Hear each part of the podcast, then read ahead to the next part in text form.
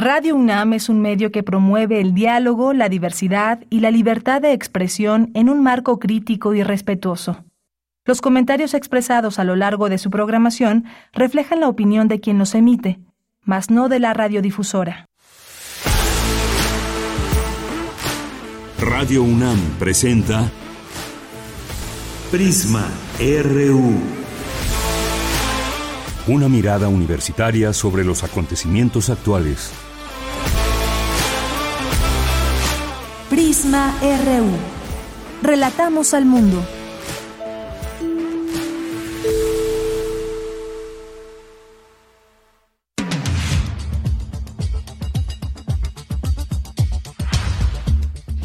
Muy buenas tardes, muchas gracias por acompañarnos, acompañar este espacio Prisma RU y estamos transmitiendo desde Radio UNAM en el 96.1 de FM y en www.radio.unam.mx. Pues mucha información que se ha juntado hoy, mucho para el análisis y tratar de ver qué se asoma con este tema de Genaro García Luna, quien fue declarado culpable el día de ayer de los cinco cargos que pesaban o pesan en su contra.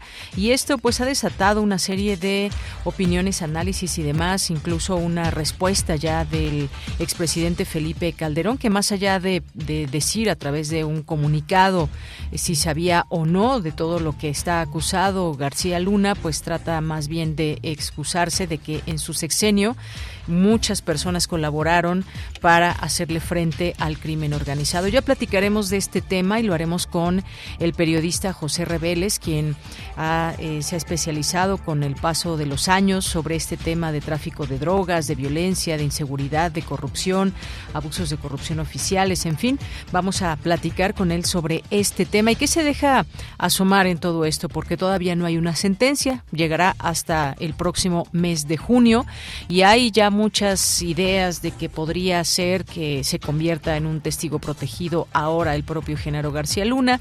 En fin, ya platicaremos sobre este tema. También vamos a tener hoy uno, pues muchos de los libros que habrá en la Feria Internacional del Libro del Palacio de Minería y me refiero a las presentaciones que habrá y uno de ellos es un tema que además creo que muy actual para todas las generaciones salientes, por ejemplo, de las universidades para llevar a cabo un trabajo de investigación. Así que pues vamos a tener hoy a dos invitadas, a la doctora Mayra Elizondo Cortés y a la doctora Mari Carmen González, eh, con su libro Delimitación del Problema y la pregunta de investigación de la colección Vientos de Cambio. Así que no se pierdan esta conversación. Vamos a tener en nuestra segunda hora Vamos a tener eh, las secciones de sustenta, de ciencia, vamos a tener también una entrevista sobre, partimos de una pregunta muy interesante que se plantean desde el Instituto de Geografía eh, Social, del Departamento de Geografía Social del Instituto de Geografía, la doctora María José Ibarrola Rivas. México cuenta con los recursos de tierras agrícolas para alimentar a su población con una dieta saludable y sustentable. Pues ya lo platicaremos con la doctora. También tendremos aquí a al maestro Fernando Macotela, que nos va a invitar porque ya mañana empieza la FIL de minería.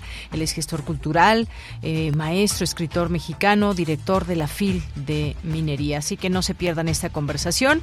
Y también aquí en Prisma RU. Esto y mucho más hoy aquí en el programa. Nuestras redes sociales arroba Prisma RU en Twitter, Prisma RU en Facebook. A nombre de todo el equipo, soy de Yanira Morán. Iniciamos y nos vamos directamente a la información. Desde aquí, relatamos al mundo.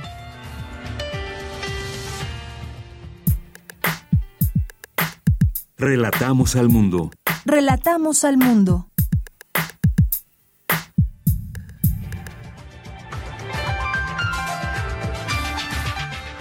Una con siete minutos en este día, miércoles 22 de febrero, en Información Universitaria asume José Antonio Hernández Espriu la dirección de la Facultad de Ingeniería para el periodo 2023-2027. A casi un año de la guerra entre Rusia y Ucrania no se ve cercano el fin del conflicto, coinciden expertos de la Facultad de Ciencias Políticas y Sociales y del Centro de Investigaciones sobre América del Norte. En la información nacional, el presidente Andrés Manuel López Obrador aseguró que la declaración de culpabilidad de Genaro García Luna es una enseñanza para que nunca más haya impunidad. Urgió a los expresidentes Vicente Fox y Felipe Calderón pronunciarse sobre si sabían o no sobre los vínculos de Genaro García Luna con una red de corrupción y con narcotraficantes. Escuchemos al presidente. Falta más esto es apenas el inicio. Todavía hay la posibilidad de que García Luna se declare como testigo. Yo diría, como presidente de México, por el bien del país, que ojalá y lo haga. E informe si recibía órdenes o informaba tanto a Fox como a Calderón. ¿Cuáles eran sus vínculos con las autoridades de Estados Unidos? Apenas el inicio puede ser de todo lo que se puede llegar a conocer, dice el presidente. Y por su parte, eh, ayer el expresidente Felipe Calderón señaló que jamás negoció ni pactó con criminales. Aseguró que la resolución contra García Luna no demerita la lucha de miles de soldados durante su gestión. Ya hablaremos sobre este tema porque no explica si sabía o no todos los enjuagues, por decirlo menos, de Genaro García Luna. Y en otro tema, la pobreza se ha incrementado por primera vez en 25 años. Sin embargo, los ultrarricos han visto crecer drásticamente su riqueza, haciendo que la desigualdad se dispare, revela un informe de Oxfam. En la información internacional, el gobierno de Colombia pidió a la Fiscalía levantar las órdenes de captura contra 20 disidentes de la extinta guerrilla de las FARC, incluido un comandante acusado de atentar contra el expresidente Iván Duque en 2021, según una carta filtrada a la prensa. Hoy en la UNAM, ¿qué hacer? ¿Qué escuchar? ¿Y a dónde ir?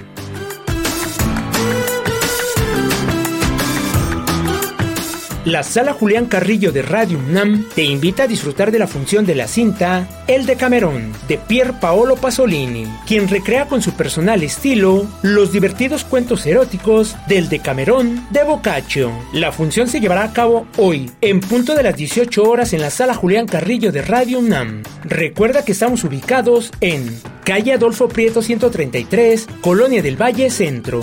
La entrada es libre y el aforo limitado.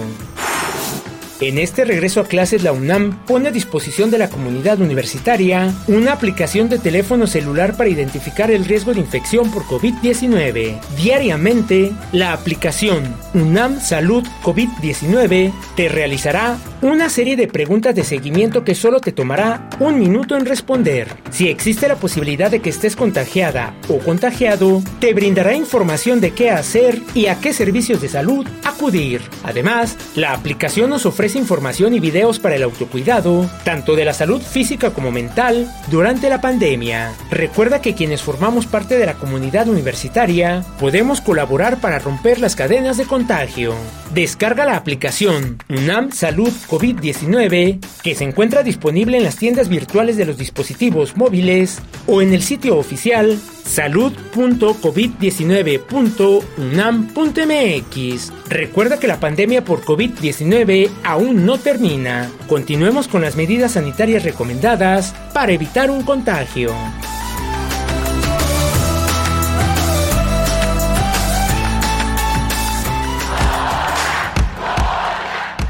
Campus RU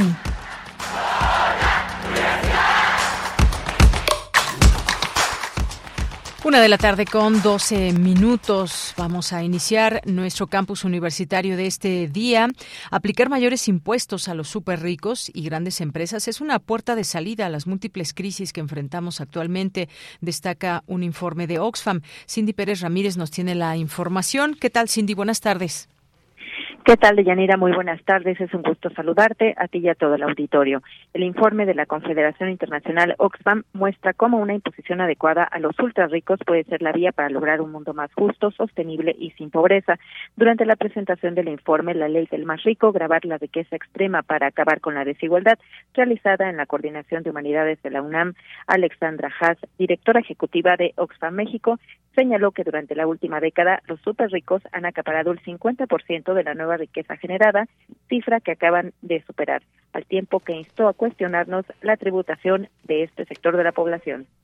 2.655 personas identificadas que concentran la riqueza mientras que 800 millones de personas sufren de pobreza alimentaria alrededor del mundo. Llegando al 2023, lo que tenemos es mil millonarios en México que aumentaron en 30% su riqueza en los últimos dos años de la pandemia, mientras que el país estuvo en recesión o con un crecimiento absolutamente magro y mientras aumentó la pobreza y la pobreza extrema. Necesitamos, para tener un país que supere la situación de desigualdad, de pobreza, de marginación y de incumplimiento de los derechos, que el Estado mexicano sea un Estado fuerte y que sea fuerte requiere y pasa forzosamente porque sea un Estado fuerte fiscalmente. En tanto, Armando Sánchez Vargas, director del Instituto de Investigaciones Económicas de la UNAM, indicó que el estado de bienestar se ha desmantelado durante décadas y que, sin duda, la colección de impuestos es fundamental. El espacio fiscal y la sostenibilidad fiscal, que son como una especie de, de amenaza para todos los países, ¿verdad? Este, en desarrollo, pues también es algo que, no, que para resolverlo efectivamente tiene que ver con colectar más impuestos. Y esta propuesta de trabajar con respecto a a subir impuestos a la gente que los puede pagar porque tienen ingresos millonarios, pues me parece muy sensato, porque al final del día con eso los gobiernos van a, van a poder este, paliar un poco esa, esa problemática de siempre estar preocupados por la deuda, y esto sí depende pues de una estrategia de colección de mayores impuestos y que tiene que ver con esto de, de grabar nuevos impuestos sobre la riqueza, sobre la renta. Deyanira, hoy al menos 1.700 millones de trabajadores viven en países donde la inflación supera el aumento de los salarios y más de 820 millones de personas, aproximadamente una de cada diez en la Tierra, pasan hambre. Cuatro días de ganancia de los superricos globales durante la pandemia bastarían para acabar con la pobreza extrema en México durante un año y con 42 días de estas ganancias erradicaríamos la pobreza. Este es mi reporte. Gracias, Cindy. Muy buenas tardes. Muy buenas tardes. Bien, pues creo que estas comparativas nos ilustran de manera muy clara lo que lo que significa esa riqueza, o sea, más o menos cuánta riqueza acumulan estas personas las más ricas del mundo contra lo que se pudiera hacer frente a temas de pobreza, como el caso de México y muchos otros tantos países donde hay poblaciones que están más golpeadas que otras, pero sobre todo que pues estas eh, cifras y esta eh, pues situación de pobreza para muchas personas posiblemente nunca cambie y quizás algunas cifras puedan cambiar, pero no así el eh, erradicar este problema de la pobreza extrema. Vamos ahora con mi compañera Virginia Sánchez. No se vislumbra en el, eh, el fin del conflicto entre Rusia y Ucrania, aseguran expertos universitarios en conferencia de prensa. ¿Qué tal, Vicky? Muy buenas tardes. Hola, Bella, ¿qué tal? Muy buenas tardes a ti y al auditorio de Prisma RU. El próximo viernes 24 de febrero se cumplirá un año de que inició la guerra entre Rusia y Ucrania y que ha trastocado la estructura de seguridad europea de la posguerra fría, cuyos impactos han tenido un efecto a nivel global. Y en este momento no parece que se vaya a tener una resolución en el corto plazo, dadas las posturas de ambos lados y por cómo se ha venido desarrollando el conflicto. Así lo señaló Yadira Galvez Salvador, académica de la Facultad de Ciencias Políticas y Sociales, durante la conferencia de prensa denominada A un año de la invasión a Ucrania, Rusia va ganando. Escuchemos lo que dijo la Ucrania, bajo el liderazgo de Zelensky, se mantiene firme en la determinación de defender su integridad territorial y soberanía. El apoyo de sus aliados europeos, de Estados Unidos, Canadá y otros países ha sido fundamental. Por su parte, Vladimir Putin y su gobierno mantienen esta línea narrativa sobre el porqué de la intervención, denominado por ellos una operación especial en defensa de la seguridad de Rusia y de su identidad, y a este respecto es fundamental insistir que no hay justificación para la agresión que sufre Ucrania, para el uso de la fuerza en relaciones internacionales y para llevar adelante esta intervención y este uso de la fuerza que lleva ya un año.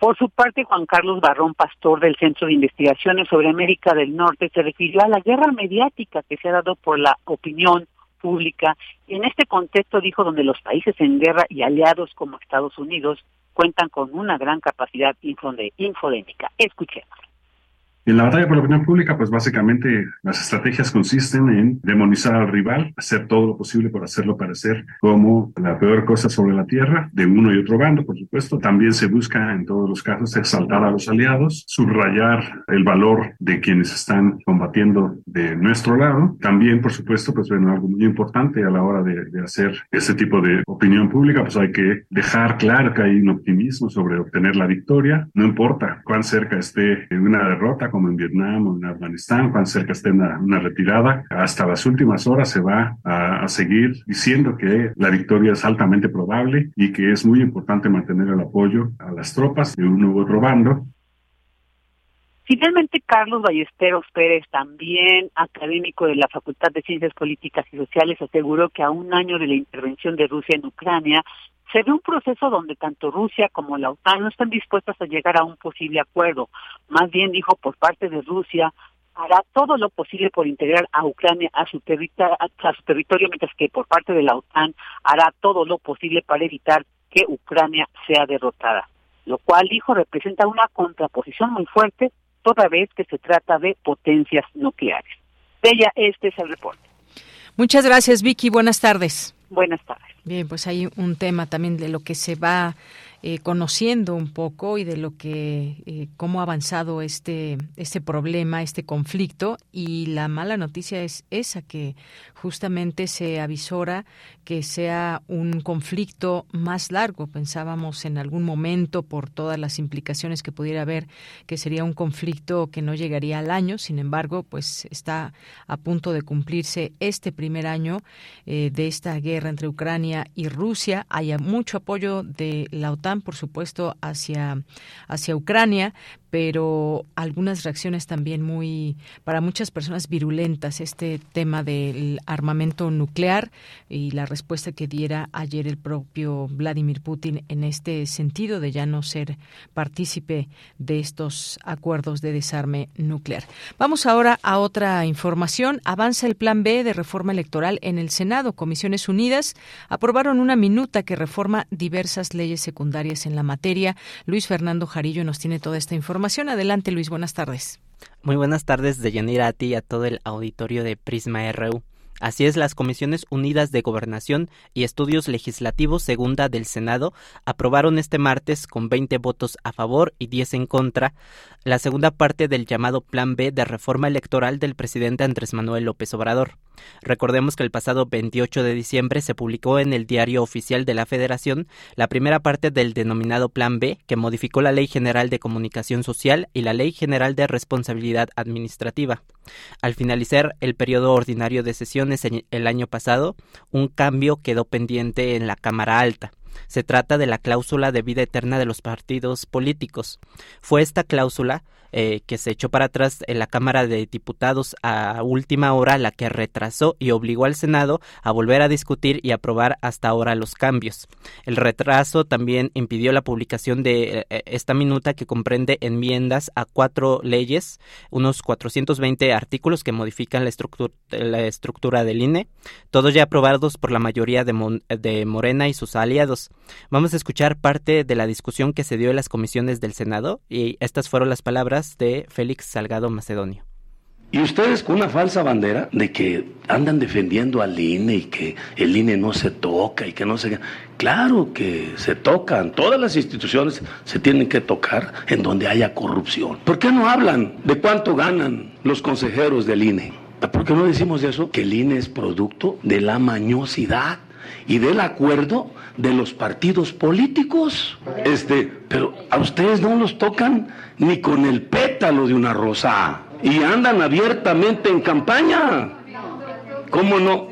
Andan abiertamente en campaña.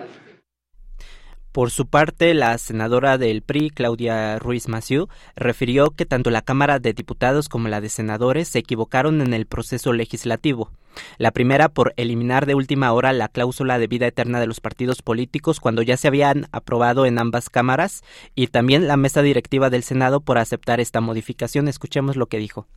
Lo voy a decir un poquito coloquialmente, la Cámara de Diputados cometió una violación al procedimiento y, la mesa directiva no debió, del Senado, pues no debió haber recibido la minuta. Es que de alguna manera todos aquí claros de que la Cámara de Diputados cometió una violación al procedimiento, eh, nosotros con una votación, además de lo que ya planteó el senador Mancera, estemos convalidando otra, esas violaciones al procedimiento. Entonces, confieso que yo no sé cuál sería la salida.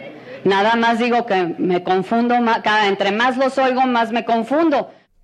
Eh, por su parte, esto fue lo que dijo la senadora de Acción Nacional, Irinda Rosales San Román. Pues gracias a todos ustedes por darnos, seguirnos dando argumentos para la acción de inconstitucionalidad. Creo que lo recojo textualmente de las intervenciones de cada uno de ustedes. Este proceso ha sido una porquería de principio a fin, pues todo el proceso ha estado mal desde el propio 12 de diciembre, no sé si ustedes lo recuerdan, pero tuvimos que haber sesionado en comisiones unidas de estudios legislativos, segunda y gobernación y únicamente sesionó gobernación sola, cuando hubo una mala convocatoria para esa sesión de gobernación nación Mientras avanza el Plan B en el Poder Legislativo, en el Judicial, el ministro de la Suprema Corte de Justicia de la Nación, Arturo Pérez Dayán, admitió una serie de impugnaciones a la reforma electoral presentadas por partidos de oposición. Siete acciones de inconstitucionalidad fueron aceptadas, por lo que además se suspendió la entrada en vigor de los cambios eh, del Plan B ya aprobados para los procesos electorales de Coahuila y el Estado de México.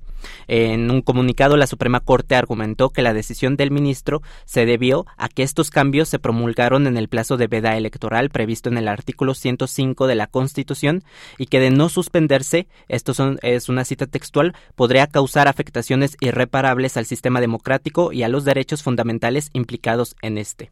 Por su parte, la Consejería Jurídica de Presidencia calificó esta decisión de arbitraria e ilegal y anunció que prepara una impugnación. De acuerdo al Ejecutivo, el ministro no puede conceder la suspensión de dichos cambios a las leyes electorales porque violaría también el reglamento eh, del artículo 105 eh, constitucional. Este es mi reporte de Yanira. Bien, pues muchas gracias, Luis Fernando. Muy buenas tardes. Hasta luego. Continuamos. Prisma RU. Relatamos al mundo. Una de la tarde con 25 minutos. Pues vamos a hablar de este tema que ayer en cuanto salió esta noticia, pues corrió como pólvora prácticamente. Hoy los medios de comunicación escritos lo consignaron en todas sus primeras planas. Y bueno, pues sí, Genaro García Luna de 54 años, que fue declarado culpable de participar en la dirección de una empresa criminal cuya actividad continúa hasta la actualidad, conspiración para la distribución de, em, de cocaína, conspiración para la distribución y posesión eh, y con la intención de distribuirla en Estados Unidos y conspiración para la importación de la misma cantidad o más y bueno, pues el de prestar falso testimonio a las autoridades estadounidenses cuando solicitó la nacionalidad. Hemos invitado hoy al periodista José Reveles, periodista que se ha especializado en distintos temas ligados al eh, tráfico de drogas, violencia, inseguridad, militarismo, abusos y corrupción oficiales. Ha trabajado para distintos medios de comunicación como Excelsior, El Proceso, El Financiero, entre otros, siendo autor también de mm, varios libros de ensayo periodístico e investigación. ¿Qué tal? ¿Cómo estás, Pepe? Buenas tardes. Muy buenas tardes, doña Mira, a tus órdenes.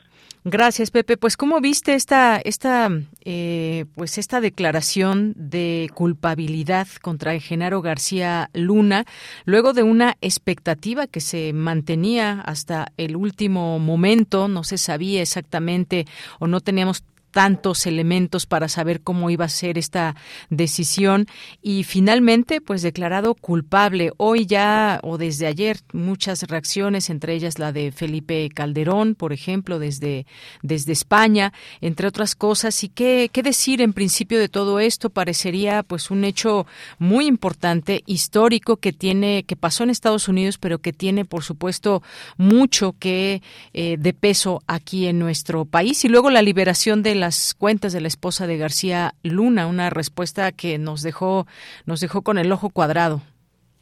Bien, pues eh, yo creo que era esperable después de los testimonios contundentes que se ofrecieron en, la corte de Brooklyn eh, con respecto de esta liga de General García Luna como principal policía, jefe policíaco de México, primero como director de la AFI en tiempos de Vicente Fox y después como secretario de Seguridad Pública en tiempos de Felipe Calderón, como eh, durante todo este tiempo mantuvo una relación de protección al cártel de Sinaloa mediante sobornos millonarios. Esta es la acusación fuerte eh, y que conlleva eh, la utilización de recursos públicos y de personas en, en, este servicio al cártel de Sinaloa. Incluso la, la admisión de sicarios que se disfrazaban como agentes federales para hacer operativos conjuntos con las autoridades, que como que no se distinguía, no había una línea divisoria entre la autoridad y la delincuencia organizada. Esto se, lo dijo el grande, por ejemplo, lo último con respecto de la detención del rey Zambada. Él estuvo ahí, pero disfrazado de policía. Entonces, gravísimo. Eh, creo que el jurado eh, tuvo suficiente información, incluso solicitó alguna en los últimos días para confirmar sus eh, su veredicto, eh, que fue unánime, que fue de culpable en los cinco cargos que, que le imputaron a, García Luna y que pues dejan a, eh, un poco en, digamos en la vergüenza a, los gobiernos mexicanos que permitieron que esto todo esto ocurriera no y, que si él es el personaje central, pues hay otros, por supuesto que hay otros eh, cómplices y operadores que, que sería bueno que México los llamara a cuentas porque no han prescrito los delitos que formaron lo que eh, una fiscal Sarita llamó eh, el cártel del propio García Luna, ¿no?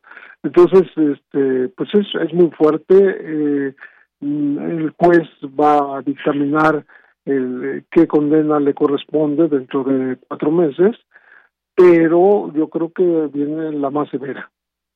La cadena perpetua. La más severa, ya lo veremos. Y ahora que dices que pues tuvo eh, toda esta influencia en gobiernos mexicanos, pues prácticamente me imagino te refieres a Vicente Fox y a Felipe Calderón. Sí, él estuvo al servicio privilegiado, vamos a decir, en una posición muy importante como eh, presunto perseguidor de, de los narcos y de la delincuencia organizada, pero en vez de perseguirlos los sirvió. Ese es el problema. Eh, y se habla no nada más de él, sino de toda una estructura. Esto es lo gravísimo del asunto.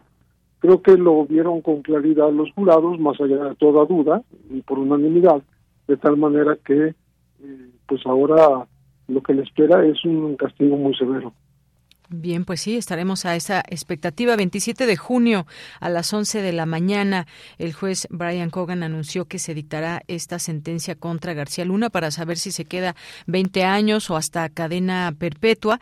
Y bueno, pues todo esto, ¿qué impacto tiene, tiene en México? Ya decíamos que fueron liberadas estas cuentas, este dinero bloqueado a la esposa de García Luna. ¿Y qué se asoma en todo esto? Porque incluso hay quien dice, bueno, hoy mismo también lo decía el presidente, que podría pasar a ser un testigo protegido. ¿Qué tanto, qué tanto se, se puede dar esto como una posibilidad, Pepe? Sí, como posibilidad está ahí, que él pueda declararse de, como testigo protegido, para lo cual tendría que declararse culpable, no, no como hasta ahora, como se ha declarado inocente, por un lado. Después eh, entregar eh, mucho dinero a las autoridades que siempre están interesadas en el dinero que está detrás de estas corruptelas, ¿no? Y finalmente, este, tal vez eh, hasta cambiar de personalidad de nombre, que no se les ubique fácilmente a ella y a su familia.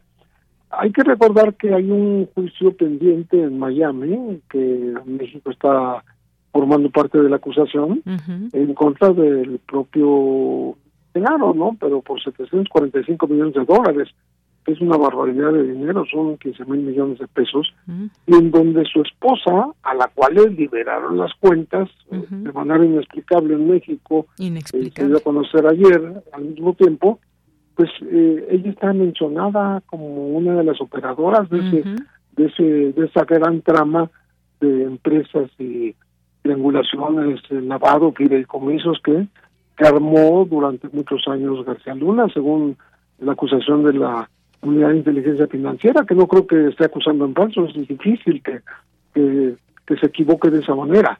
Y en donde yo veo, sí, que va a ser más difícil para Felipe Calderón eludir alguna responsabilidad, porque es como se te están metiendo la mano al bolsillo, como no te das cuenta de que el erario está siendo dañado por, por un personaje de altísimo nivel.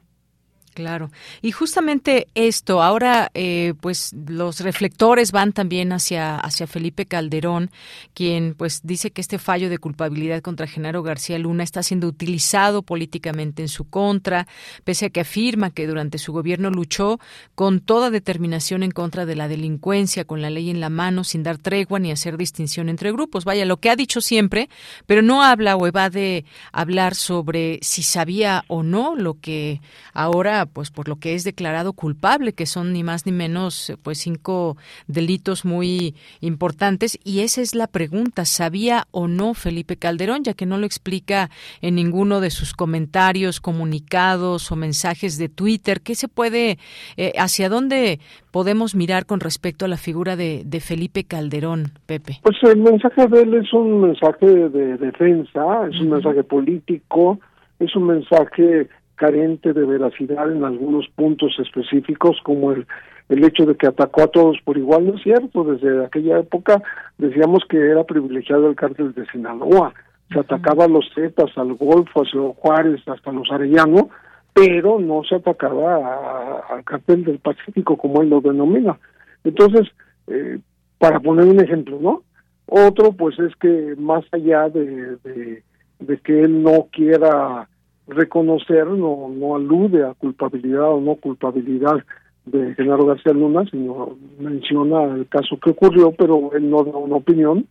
Eh, los responsables de la política en contra de la delincuencia organizada pues son el propio García Luna y su jefe, eh, Felipe Calderón. Entonces, sí habría de, de responder de, de una manera pues un poco más directa y, no, no equivoca o eludiendo el, el tema con un lenguaje grandilocuente, ¿no? En donde no nada más este era de hacer una, sino eran eh, cientos y miles de mexicanos que combatieron desde la Marina, el Ejército, las policías, etcétera, la delincuencia. Eso, es un mensaje grandilocuente que creo que trata de evitar que a él lo vayan a involucrar. No lo están involucrando de manera judicial, o sea, no lo van a llamar a, a cuentas en Estados Unidos. Por lo menos no, por ahora. No, no, va a ocurrir, eso no va a ocurrir ni ahorita ni después, eso pienso ni a él ni a Vicente Fox, menos a Peña Nieto tampoco, pues ya no le tocó. Pero de todas maneras, pues él, por si las dudas, está pidiendo la nacionalidad española, ¿no? Eh, eso, eso sí da en qué pensar. Y, me parece a mí que la, la, la condena, si llegara a ser la más severa, que es la cadena perpetua o las cadenas perpetuas, pues ya dejaría este, sin ninguna posibilidad a México de, enjuiciar a sus cómplices acá eh, que, que fueron mencionados con nombres y apellidos eh, como integrantes del cártel pegado actuando paralelamente con el cártel de Sinaloa. Claro. Pues sí, sería increíble que lo, lo llamaran a declarar o algo en Estados Unidos. No, no va a pasar. Y esto me, me, quedé pensando en esta figura de testigo protegido, porque pues sabemos que una red de esas características pues no pudo haberse solamente llevado a cabo por una sola persona. No sabemos el alcance de cuántas personas pudieron haberse visto involucradas en ese gobierno, sobre todo de, de Felipe Calderón. En algún momento pues se hicieron llegar, o por lo menos es lo, lo, lo que se sabe, llegar información al propio Felipe Calderón de que se estaría favoreciendo a, un cártel y, que pues ni más ni menos que Genaro García Luna estaría involucrado en todo ello. Por eso lo decía un poco. Sí, hay cosas que no se mencionaron. Por ejemplo, la palabra narcogobierno no salió a relucir, por supuesto, ¿no? ¿no? Pero la descripción del modus operandi es un narcogobierno, por un lado. Por otro lado, no se mencionó tampoco de qué manera eh, hubo un contacto del presidente Felipe Calderón y de García Luna, pero también de, de José Luis Santiago Vasconcelos en su momento y de Juan Camilo Muriño, a través del general Mario Arturo Acosta Chaparro, con los principales capos del país.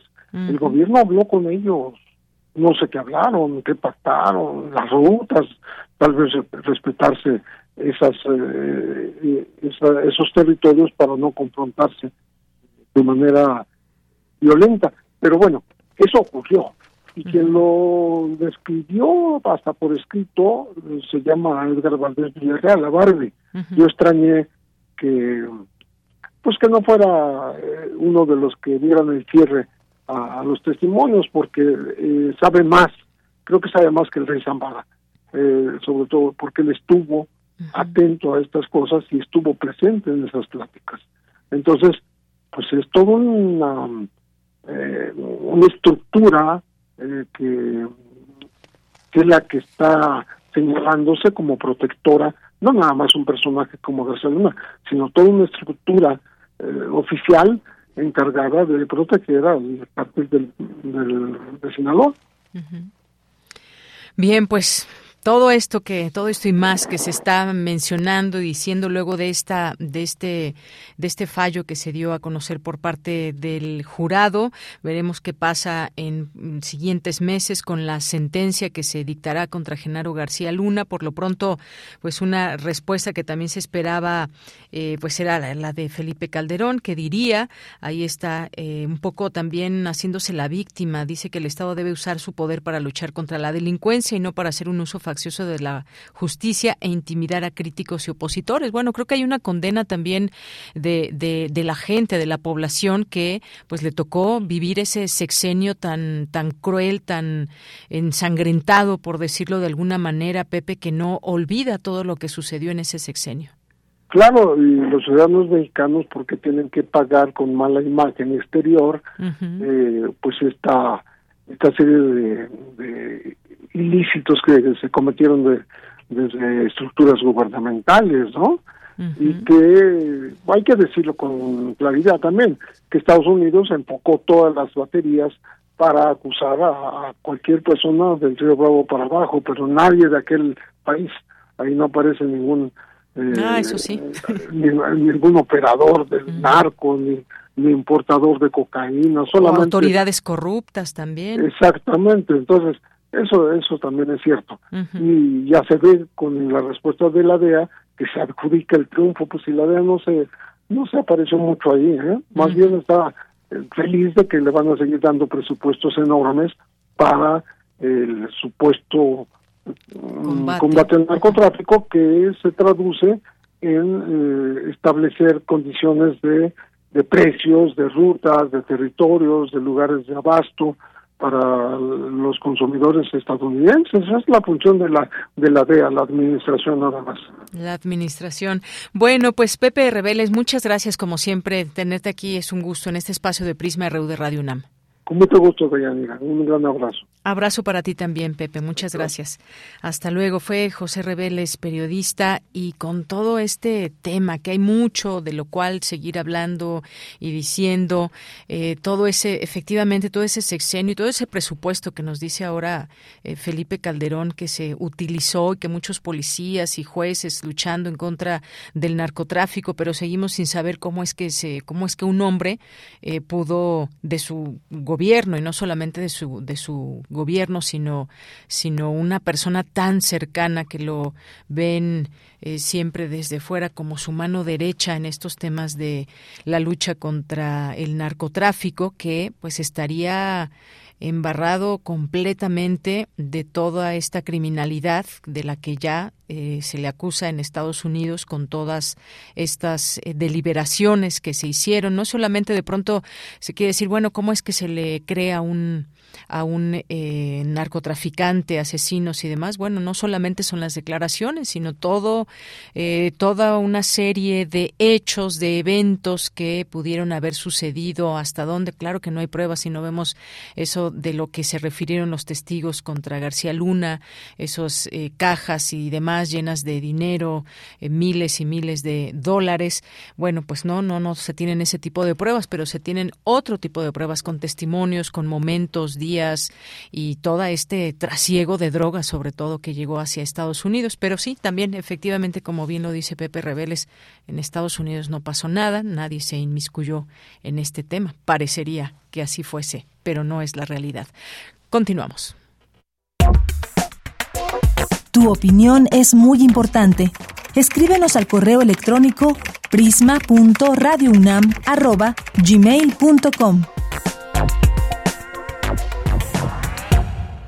y siempre importante plantearse desde un inicio eh, los temas, los, eh, las investigaciones que se van a hacer y que llegan hasta los ámbitos políticos, eh, perdón, periodísticos. Y bueno, pues nos vamos a ir ahora con una conversación que justamente vamos a, a platicar de un libro que se llama Delimitación del Problema y la Pregunta de Investigación de la colección Vientos de Cambio. Y me da muchísimo gusto recibir aquí en este espacio de Prisma RU de Radio UNAM a la doctora Mayra Elizondo Cortés, que es profesora del posgrado de Ingeniería de la UNAM y es autora de este libro y además una una acérrima radio escucha de Prisma RU. ¿Cómo estás, doctora Mayra Elizondo? Muy buenas tardes. ¿Qué tal, Deyanira? Oye, muchísimas gracias por la invitación. Es un gusto estar aquí, escucharnos y le doy yo también una, le mando un abrazo con mucho cariño a toda la comunidad radio escucha. Muchas gracias, doctora Mayra. Y también nos acompaña la doctora Mari Carmen González Videgaray, que es profesora de la FESA Catlán y es coautora de este libro. Doctora Mari Carmen, bienvenida. Muy buenas tardes. Buenas tardes, muchísimas gracias. Aquí la FESA Catlán presente, con muchísimo gusto y encantada de platicar de este tema. Bien, pues muchas gracias, gracias a ambas por estar aquí. Comienzo, comienzo contigo, eh, doctora Mayra. Eh, cuéntanos un poco de cómo nace esta idea de este libro, que a mí me parece, ya tuve oportunidad casi de, leerlo completo. Cuando nos planteamos una investigación, ¿qué es lo que debemos de tomar en cuenta en todo este proceso? en las áreas de conocimiento, por supuesto que también cada una distinta, pero sobre todo el tema. A veces podemos como muy fácil, pero no, no puede ser incluso la parte más difícil. Sí, de acuerdo. Bueno, pues el, origen de este libro tiene que ver con una con la identificación, ¿no? De una necesidad de la formación de investigación, pues en, en nuestra universidad y en México, ¿no? Entonces, este, pues a lo largo de, pues ya una carrera eh, docente, ¿no? En la que me toca junto con, con la doctora González Videgaray, pues dirigir tesis, yo identifico junto con ella que resulta que una de las etapas iniciales crítica y que no está muy bien manejada es cómo definir claramente, en efecto, cuál es el problema de investigación y la pregunta de investigación. Entonces, yo pienso que ese proceso, el proceso de hacer una investigación, pues obviamente es muy complejo, reta a la persona que lo está desarrollando y a su director de tesis y tal y a, a nivel institución también, ¿no? En el sentido pues de que es un proceso complejo para el que hay que estar preparado, para el que hay que tener habilidades, aptitudes, para que hay que tener conocimiento y que a mi parecer se ha dejado un poco descuidado y que pues trae un montón de implicaciones y consecuencias a futuro, unas muy lamentables que nos ha tocado ver últimamente. Y entonces a mí se, le propuse a la doctora que escribiéramos este libro para tocar este tema que además en casi todos los libros de metodología de la investigación se trata o no se trata, pero si se trata se toma muy a la ligera como si uno ya llegara con el tema listo y preparado y, todo listo para empezar a investigar y ser un gran investigador y pues no es así. Claro que sí. Pues gracias, doctora Mayra. Y justamente sí, este, este tema que de pronto nos vemos ante un mundo de posibilidades de la, del área que, sea que estemos estudiando y sobre todo para a ver si nos están escuchando estudiantes de cualquier área que ya se van planteando, que ya están a punto de terminar sus estudios, que se vayan planteando estas posibilidades. Me gusta cómo nos lo platican aquí, que pues hay que adentrarse a estas rutas de investigación, pero también es necesario convertirlas en puertos visibles. Eh, ¿Cómo lo hacemos? Pues delimitando el problema, la pregunta de investigación y esto pues es parte de reconocer la importancia no solamente del tema sino de esta de esta etapa. ¿Qué nos puede decir doctora Mari Carmen González Videgaray en torno a este tema y además bueno algo que quiero dejar claro que este libro eh, pues puede ser eh, digamos leído por cualquier área no es precisamente solamente la ingeniería por ejemplo o, o, área de ciencias exactas sino que también nos abre todas estas posibilidades para todas las áreas claro que sí bueno yo me acuerdo hace muchos años mi abuelita que en paz descanse me decía oye tú tienes una ventaja sabes lo que quieres y yo decía, ay, mi abuelita, pues todo el mundo sabe lo que quiere. Y en realidad no es tan sencillo, ¿no? A veces uno tiene que descubrir qué quiere. Y para hacer una investigación hay que querer, hay que tener una voluntad y un deseo y una energía y una fortaleza muy importantes, porque como platicamos a lo largo del libro, hay muchísimos retos que se tienen que vencer. Platicamos del estrés, platicamos de la frustración, algo de lo que se comentaba hace unos momentos con la gente de psicología que hicieron su investigación de por qué los alumnos se detienen mm. justamente con las tesis y las investigaciones, pues está relacionado con hacer algo que se quiere, que se tiene la voluntad. Y parecería que eso es algo trivial, obvio, y no lo es. Lo que tratamos de hacer en el libro es como de, de velar este proceso en donde uno encuentra algo que tiene que ver con lo que quiere, con lo que puede, con lo que piensa y que logra conjuntar todas las variables para llevar a buen puerto la investigación. Esto es muy importante porque, bueno, los países actualmente tienen como máxima riqueza el conocimiento y el conocimiento se forma a través de la investigación. Entonces consideramos que esta pues era una pequeñísima aportación que podíamos hacer para la generación del conocimiento y que me parece una gran aportación para el área de conocimiento. Regreso, gracias doctora Mari Carmen, regreso contigo doctora Mayra Elizondo, porque ¿qué debemos preguntarnos? ¿Qué debemos de, eh, de tomar en cuenta, por ejemplo, a la hora de elegir un tema que nos va a acompañar pues prácticamente no solamente ese periodo de investigación, sino va a ser un trabajo que vamos a realizar y que se queda ahí para, para toda la vida. Y, y efectivamente es un nacimiento que estamos viendo de una investigación que vamos a hacer las autoras, los autores, que se pueda hacer trabajo en equipo incluso, pero ¿qué se debe de tomar en cuenta quienes nos están escuchando y que se plantean ya en su cabeza cómo ir eligiendo este tema, cómo desarrollarlo en su momento para después llevar a cabo un trabajo de investigación que puede ser una tesis, una tesina? Sí, Deyanira, pues fíjate que realmente este proceso de decisión es complejo, ¿no? Debe incluir, en realidad debe incluir bastantes criterios, no nada más saber por qué, a veces, ¿no? ¿Qué, qué tema me asignan? Nada de eso. Yo creo que algunos de los criterios pueden ser, bueno, por ejemplo, cuánto tiempo tienes para hacer la investigación, por ejemplo, qué recursos se necesitan, cuál es la información que se requiere y si está disponible y asequible para ti, ¿no? O bueno, también, por ejemplo, algo muy importante, ¿quién va a ser tu director de tesis? Y si él conoce el tema, si está interesado en el tema. Y un elemento que me parece muy importante a mí es que si te gusta el tema, en realidad, si te apasiona, si es algo que va a motivar que te dediques horas y horas sentado, a veces cansado, a veces frustrado, a veces preocupado, a trabajar en eso. Entonces, todos esos criterios que finalmente son respondidos pues de manera personal, aunque la verdad es que el trabajo del tutor es importantísimo, o sea, él tiene que trabajar contigo, acompañarte. Ese trabajo de tutoría también es muy importante, pero bueno, son preguntas que uno tiene que hacer adaptadas a uno, ¿no? Criterios que uno tiene que ir respondiendo y ir evaluando, en efecto, como decimos en el libro, si ese tema va a ser el más adecuado, porque bueno, no hay temas perfectos, o yo, todavía no los encuentro, pero puede ser que existan, pero el que más te acomode para cumplir con las expectativas que se tienen, porque por ejemplo, también puede ser que pues es una tesis que necesitas, una investigación que se va a reportar en una tesis que necesitas para titularte y entonces, bueno, tienes que tomar un montón de situaciones en, en consideración. Entonces, realmente es una decisión difícil, también por eso la idea de escribir este libro, pero por supuesto que dándole el tiempo suficiente, el, el, interés suficiente, el, yo digo que también el gusto suficiente, pues este puede llegarse a acotar muy bien y a delimitar este problema y la pregunta para que pueda llegar a buen puerto, como es lo que comentamos, este, una investigación y después ser reportada. Claro que sí, gracias, doctora Mayra.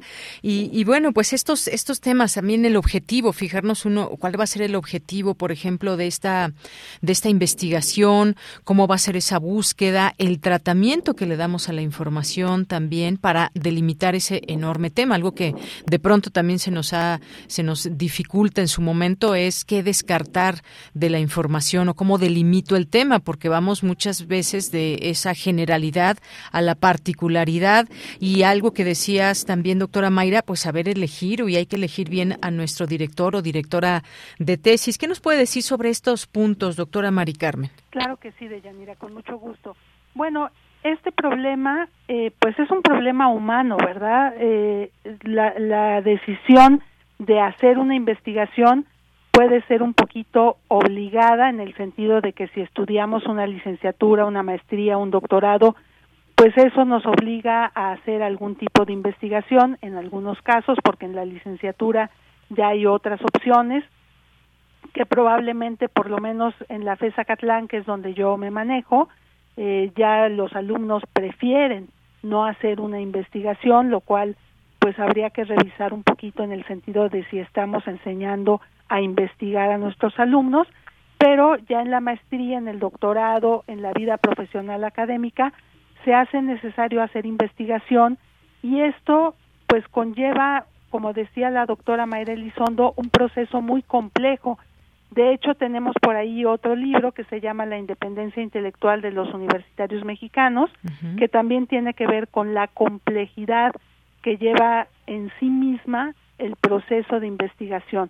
El proceso de investigación no es algo sencillo, se, se fundamenta en muchas características, en muchos atributos, en muchas cualidades, en el entorno, y entonces lo que tratamos de aportar en este libro es como un desglose, pues haciéndolo didáctico, tratando de llevarlo, de llevar de la mano al investigador para este proceso de la selección de esta tríada que le llaman el hilo de oro, el problema, la pregunta y el objetivo de la investigación, que trata de, de ser el eje conductor de toda la investigación. Entonces no es una cosa pequeña, es una cosa importante y lo que encontramos nosotros es que afortunadamente la UNAM nos brinda enormes recursos. Sin embargo, a veces no los conocemos, no los tenemos bien presentes, no tenemos a, a veces la capacitación para usarlos. Entonces tratamos de explicar en el libro cómo se hace el tratamiento de la información y cómo se lleva a cabo esto que decías tan importante, que es la selección y luego la delimitación, que hay que hacer un problema muy pequeñito para poder avanzar en el enorme rompecabezas que es la ciencia. Así es. Bueno, pues muchas gracias a, ambas por toda esta información que nos acercan a su libro, a su texto. Algo que también yo mencionaba, la elección del tutor, por supuesto. Eh, afortunadamente hay muchas y tantas posibilidades desde nuestra UNAM, pero puede ser también una, una elección con la que estemos también cómodos, cómodas y es, es una decisión también muy importante cuando, cuando queremos hacer un, un proyecto de investigación. Eh, está por iniciar mañana inicia la Feria Internacional del Libro del Palacio de Minería y se va a presentar este libro ahí. Me gustaría que nos digas todos los datos, eh, doctora Mayra, para que eh, dejemos esta invitación a nuestro público. Claro que sí, Yanira. Pues mira, estamos súper contentas porque este libro en efecto se va a presentar en la Feria Internacional del Libro del Palacio de Minería el próximo sábado 25 de febrero a las 19 horas en el auditorio Soteo Prieto. Los invitamos con mucho gusto, nos va a dar mucho, mucho gusto que vayan ver, este, verlos. Este libro lo hicimos con todo amor, además no solo me parece que, que cuenta con, con la rigurosidad, sino también con el amor, el cariño por la docencia, por los alumnos, un cariño que a mí en lo particular me fue enseñado y transmitido por mis profesores, una de ellas precisamente la doctora Mari Carmen González Videgaray, y una de estas, este libro está en Open Access en la, en la UNAM, al rato si quieren este comparto la liga, pero es con todo el amor y como yo digo que debe de ser. Entonces, este pues todos invitados y gracias.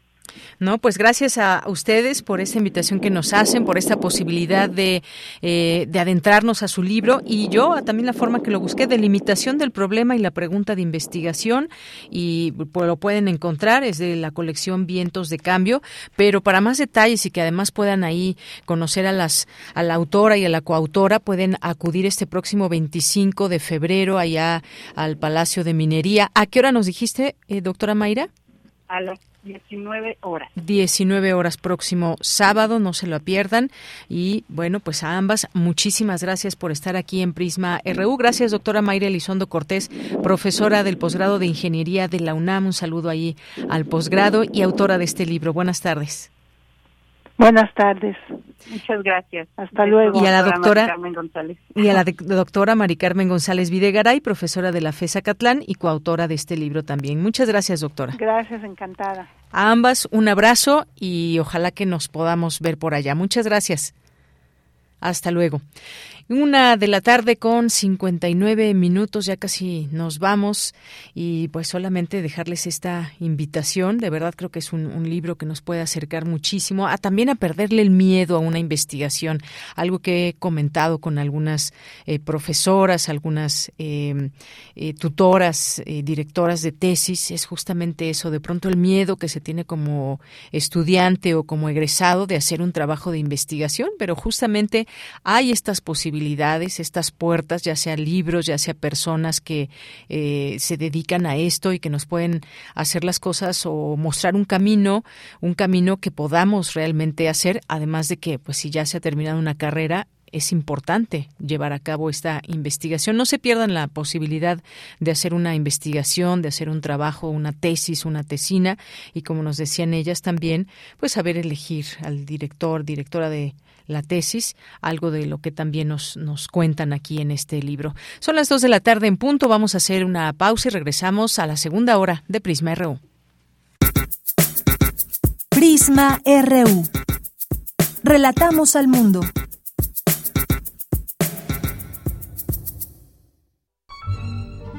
Franco Sefirelli. Entre el cine y el teatro. Cien años de su nacimiento. Sobre su amor al arte, comentó. La profesión de actor es muy importante porque representa la oportunidad para el ser humano de romper la barrera de la realidad y de acceder al mundo de la fantasía. El teatro es como una puerta que te permite transmitir los sueños de una persona a otra. Cuando el público asiste a un espectáculo, se queda como hechizado. Un gran actor puede hacer entender al público lo que esconde dentro. Franco Sefirelli. 96.1 FM. Radio UNAM. Experiencia sonora.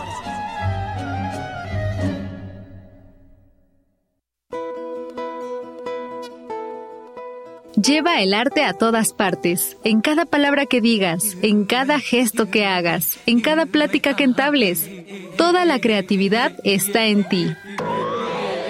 Radio UNAM te invita a inscribirte a sus talleres Oratoria y Dominio de la Voz. Imparte Sergio Rued. Dos grupos los sábados de 10 a 12 horas y de 16 a 18 horas. Actuación para la vida diaria. Imparte Sergio Cuellar. Sábados de 10 a 13 horas, del 25 de marzo al 29 de abril. Informes e inscripciones en cursosrunam.gmail.com para perfeccionar tu herramienta artística definitiva, el cuerpo humano. Radio UNAM, experiencia sonora. Habla Alejandro Moreno, presidente nacional del PRI. El deber de todo partido político debe ser escuchar a la ciudadanía, obedecer a la gente y no a los intereses de ningún gobierno. Por eso el PRI volvió a escuchar las demandas de las y los mexicanos. Los priistas fortalecemos la unidad y rechazamos a los que siembran la división. El PRI es un partido de alianzas y de palabra. Necesitamos de todas y de todos para salvar a México del peor gobierno de toda nuestra historia. PRI. Claro, en la fiesta te metes lo que sea para pasarla bien, pero en realidad, ¿sabes qué te estás metiendo? Muchas drogas químicas son elaboradas con ácido muriático, sosa cáustica y reticida. Ahora el narco añade fentanilo para engancharte desde la primera vez. El fentanilo mata. Es 50 veces más potente que la heroína. 200 personas mueren al día por su consumo. No te arriesgues. No estás solo. Si necesitas ayuda, llama a la línea de la vida 800-911-2000. Secretaría de Gobernación. Gobierno de México. Páginas por conocer. Portadas por juzgar. Voces de las cuales aprender y palabras por descubrir. Ya es ese momento del año otra vez. Radio UNAM te invita a escuchar sus transmisiones especiales de la Feria Internacional del Libro del Palacio de Minería. Cuatro días a la semana de novedades editoriales. Escúchalas los jueves, viernes, sábados y domingos del 23 de febrero al 5 de marzo a las 17 horas por el 96.1 de FM. Dos horas para leer por los oídos. Radio UNAM. Experiencia sonora.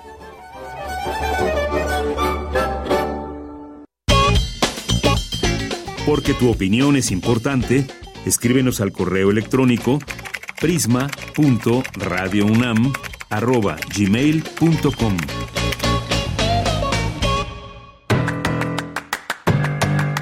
Mañana en la UNAM, ¿qué hacer?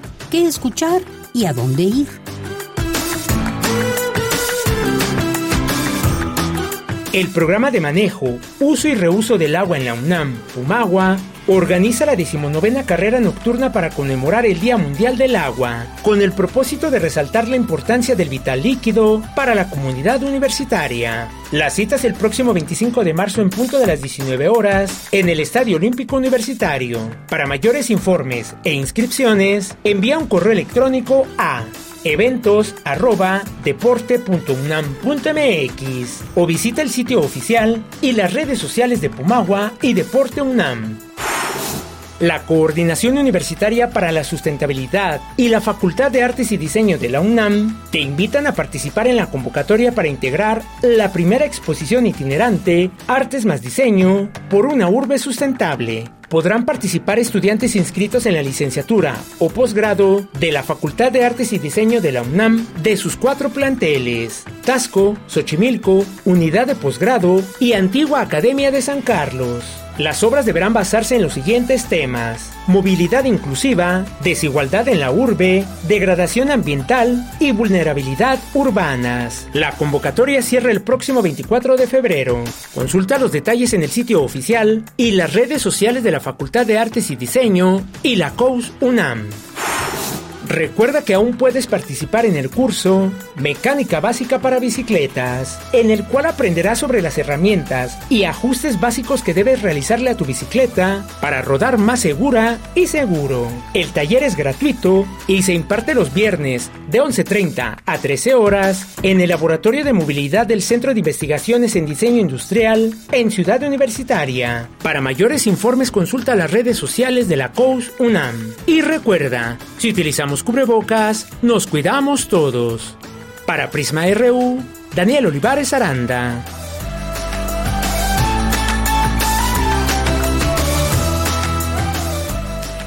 Bien, pues estamos de regreso aquí en Prisma RU, 2 de la tarde con 6 minutos. Muchas gracias por su atención. Estamos transmitiendo en vivo en el 96.1 de FM. www.radio.unam.mx es nuestra página de internet a través de la cual también nos pueden escuchar. Y si se perdieron alguna entrevista, algún programa, ahí está nuestro podcast, justamente en la página. Se van al área de podcast y vienen ahí todos los programas por orden alfabético y en la P nos encontramos de Prisma RU. Y gracias a todas las personas que nos están haciendo llegar sus mensajes a través de nuestras redes sociales y que fíjense aquí la doctora la doctora Mayra Elizondo, que tiene ya algunos y algunas eh, estudiantes que nos escuchaban y que le mandan muchos saludos. Qué bien, me da mucha alegría que haya estudiantes que quizás ya pasaron por alguna licenciatura, por aquí la van a buscar para hacer el doctorado. Y bueno, pues qué gusto aquí haber recibido a ambas doctoras, Mayra Elizondo y la doctora Mari Carmen González. Bien, pues nos dice aquí. Eh, Muchas gracias aquí a los, las personas que le escriben. Diana eh, Paz BC, que le manda saludos a la doctora Mayra Elizondo. Dice, mi tutora de tesis mi, de maestría, ya la buscaré para mi doctorado. Un abrazo y muchas felicidades por el libro. Pues ojalá que vayan a, a, a verlas, a ambas doctoras, en la presentación de su libro el próximo sábado, 25 de febrero a las 19 horas, ahí en el Palacio de Minería. Andrés Mar dice, maestra eh, Mayra Elizondo, por fin Conozco su voz, qué gusto escucharla. ¿Dónde podemos encontrar este libro? Saludos sonoros. Bueno, en principio en la feria y también, como ella nos mencionaba, a través de, de Internet.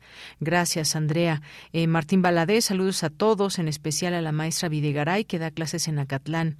Eh, claro que sí, Martín, aquí le, le, hacemos llegar tus saludos a la doctora Mari Carmen González.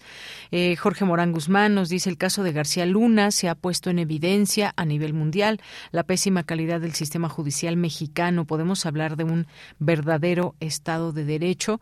Gracias, Jorge. Pues sí, cosas que se nos quedan a la reflexión y sobre todo esa respuesta que hubo de liberar estas, desbloquear el dinero de la esposa de García Luna. Imagínense nada más. Eh, refrancito, muchos saludos. Dianae, dice la maestra Videgaray, que ha sido pilar de varias generaciones. Gracias, Diana, por tus saludos a la doctora. El Zarco también dice, eh, bueno, le manda muchos saludos. Interpreto así su mensaje a la maestra doctora Mayra Elizondo.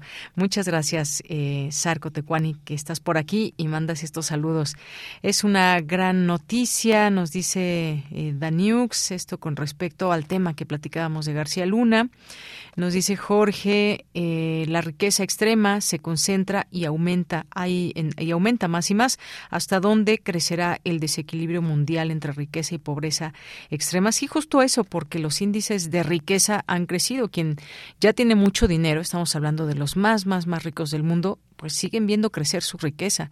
Es pues justamente un sistema que así lo permite e incluso si hablamos del tema de los impuestos pues ahí nos encontramos también muchas sorpresas muchas veces y no todos no todos pagan lo que deberían pagar. Muchos seguramente lo hacen. No sé si sean los menos o más, no tengo elementos para decirlo, pero de que hay mucha gente con un gran potencial económico que evaden impuestos.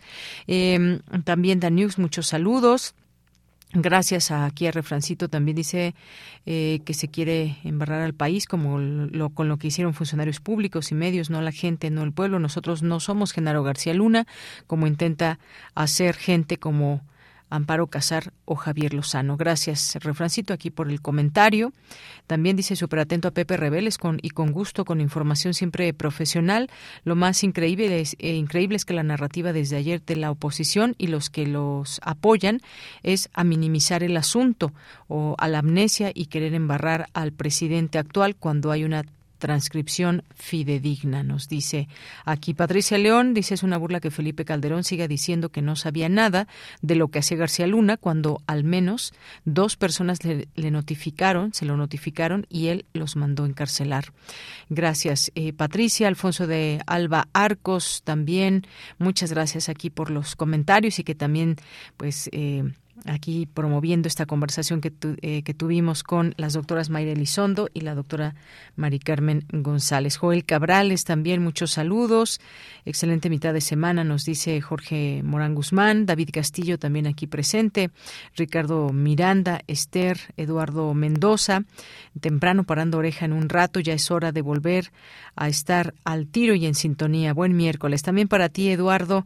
Rosario Durán eh, también por aquí. Muchas gracias, Fernando. Bonilla, eh, Musa, eh, mm, también a Seguridad Ciencias, muchas gracias a, a Armando, Armando, perdón, eh, a Paloma, Guillermo Chavero, Carla eh, Ziegler y a todas las personas que se sumen aquí en este espacio.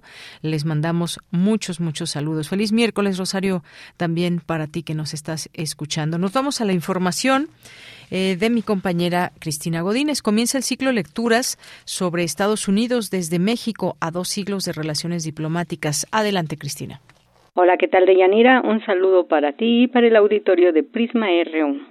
Este ciclo se trata de un esfuerzo académico coordinado por el CISAN y la UNAM San Antonio en su intervención, Graciela Martínez Salce, directora del CISAN, comentó que se trata de un esfuerzo de difundir los trabajos y estudios sobre los Estados Unidos que se realizan desde la UNAM. De cómo en México y desde la UNAM se estudia seriamente a Estados Unidos. En el CISAN se hace investigación multi e interdisciplinaria.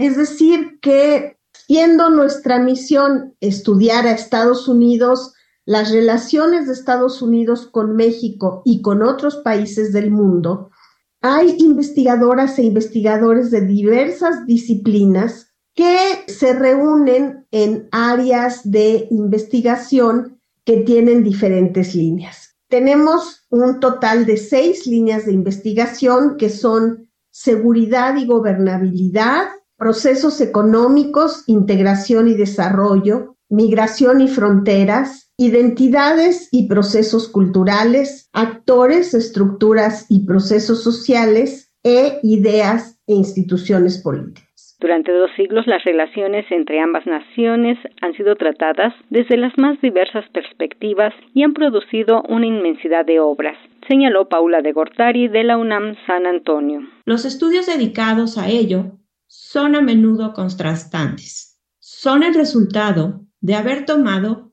caminos distintos que terminan perfilándose hacia conclusiones parecidas. Que la diplomacia binacional no ha sido cosa fácil, pero es el único camino posible para mantenernos unidos o al menos cordialmente juntos. Por su parte, Astrid Velasco Montante, coordinadora de publicaciones del CISAN, habló de algunos de los libros y revistas especializados en Norteamérica. Tenemos la revista Voices of Mexico, que es una revista que tiene una historia muy grande desde 94, que fue la firma del Tratado de Libre Comercio, y tenemos la revista Norteamérica también, y bueno, todas las publicaciones, tenemos un boletín que ha salido para la red de norteamericanistas, que es muy importante para unir toda la investigación que se está haciendo sobre América del Norte y tenemos también el repositorio que forma parte de la coordinación de publicaciones. Deyanira, el ciclo de lectura sobre Estados Unidos desde México tendrá actividades mensuales y se pueden seguir a través de sus páginas. Este es mi reporte. Buenas tardes. Gracias, Cristina. Muy buenas tardes. Vamos ahora a la sección de Sustenta, la Coordinación Universitaria para la Sustentabilidad y la Facultad de Artes y Diseño de la UNAM convocan al sexto coloquio de Diseño Sustentable e Innovación Social.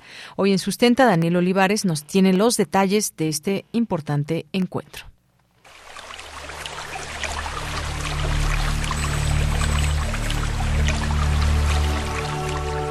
Sustenta, sustenta Innovación universitaria en pro del medio ambiente.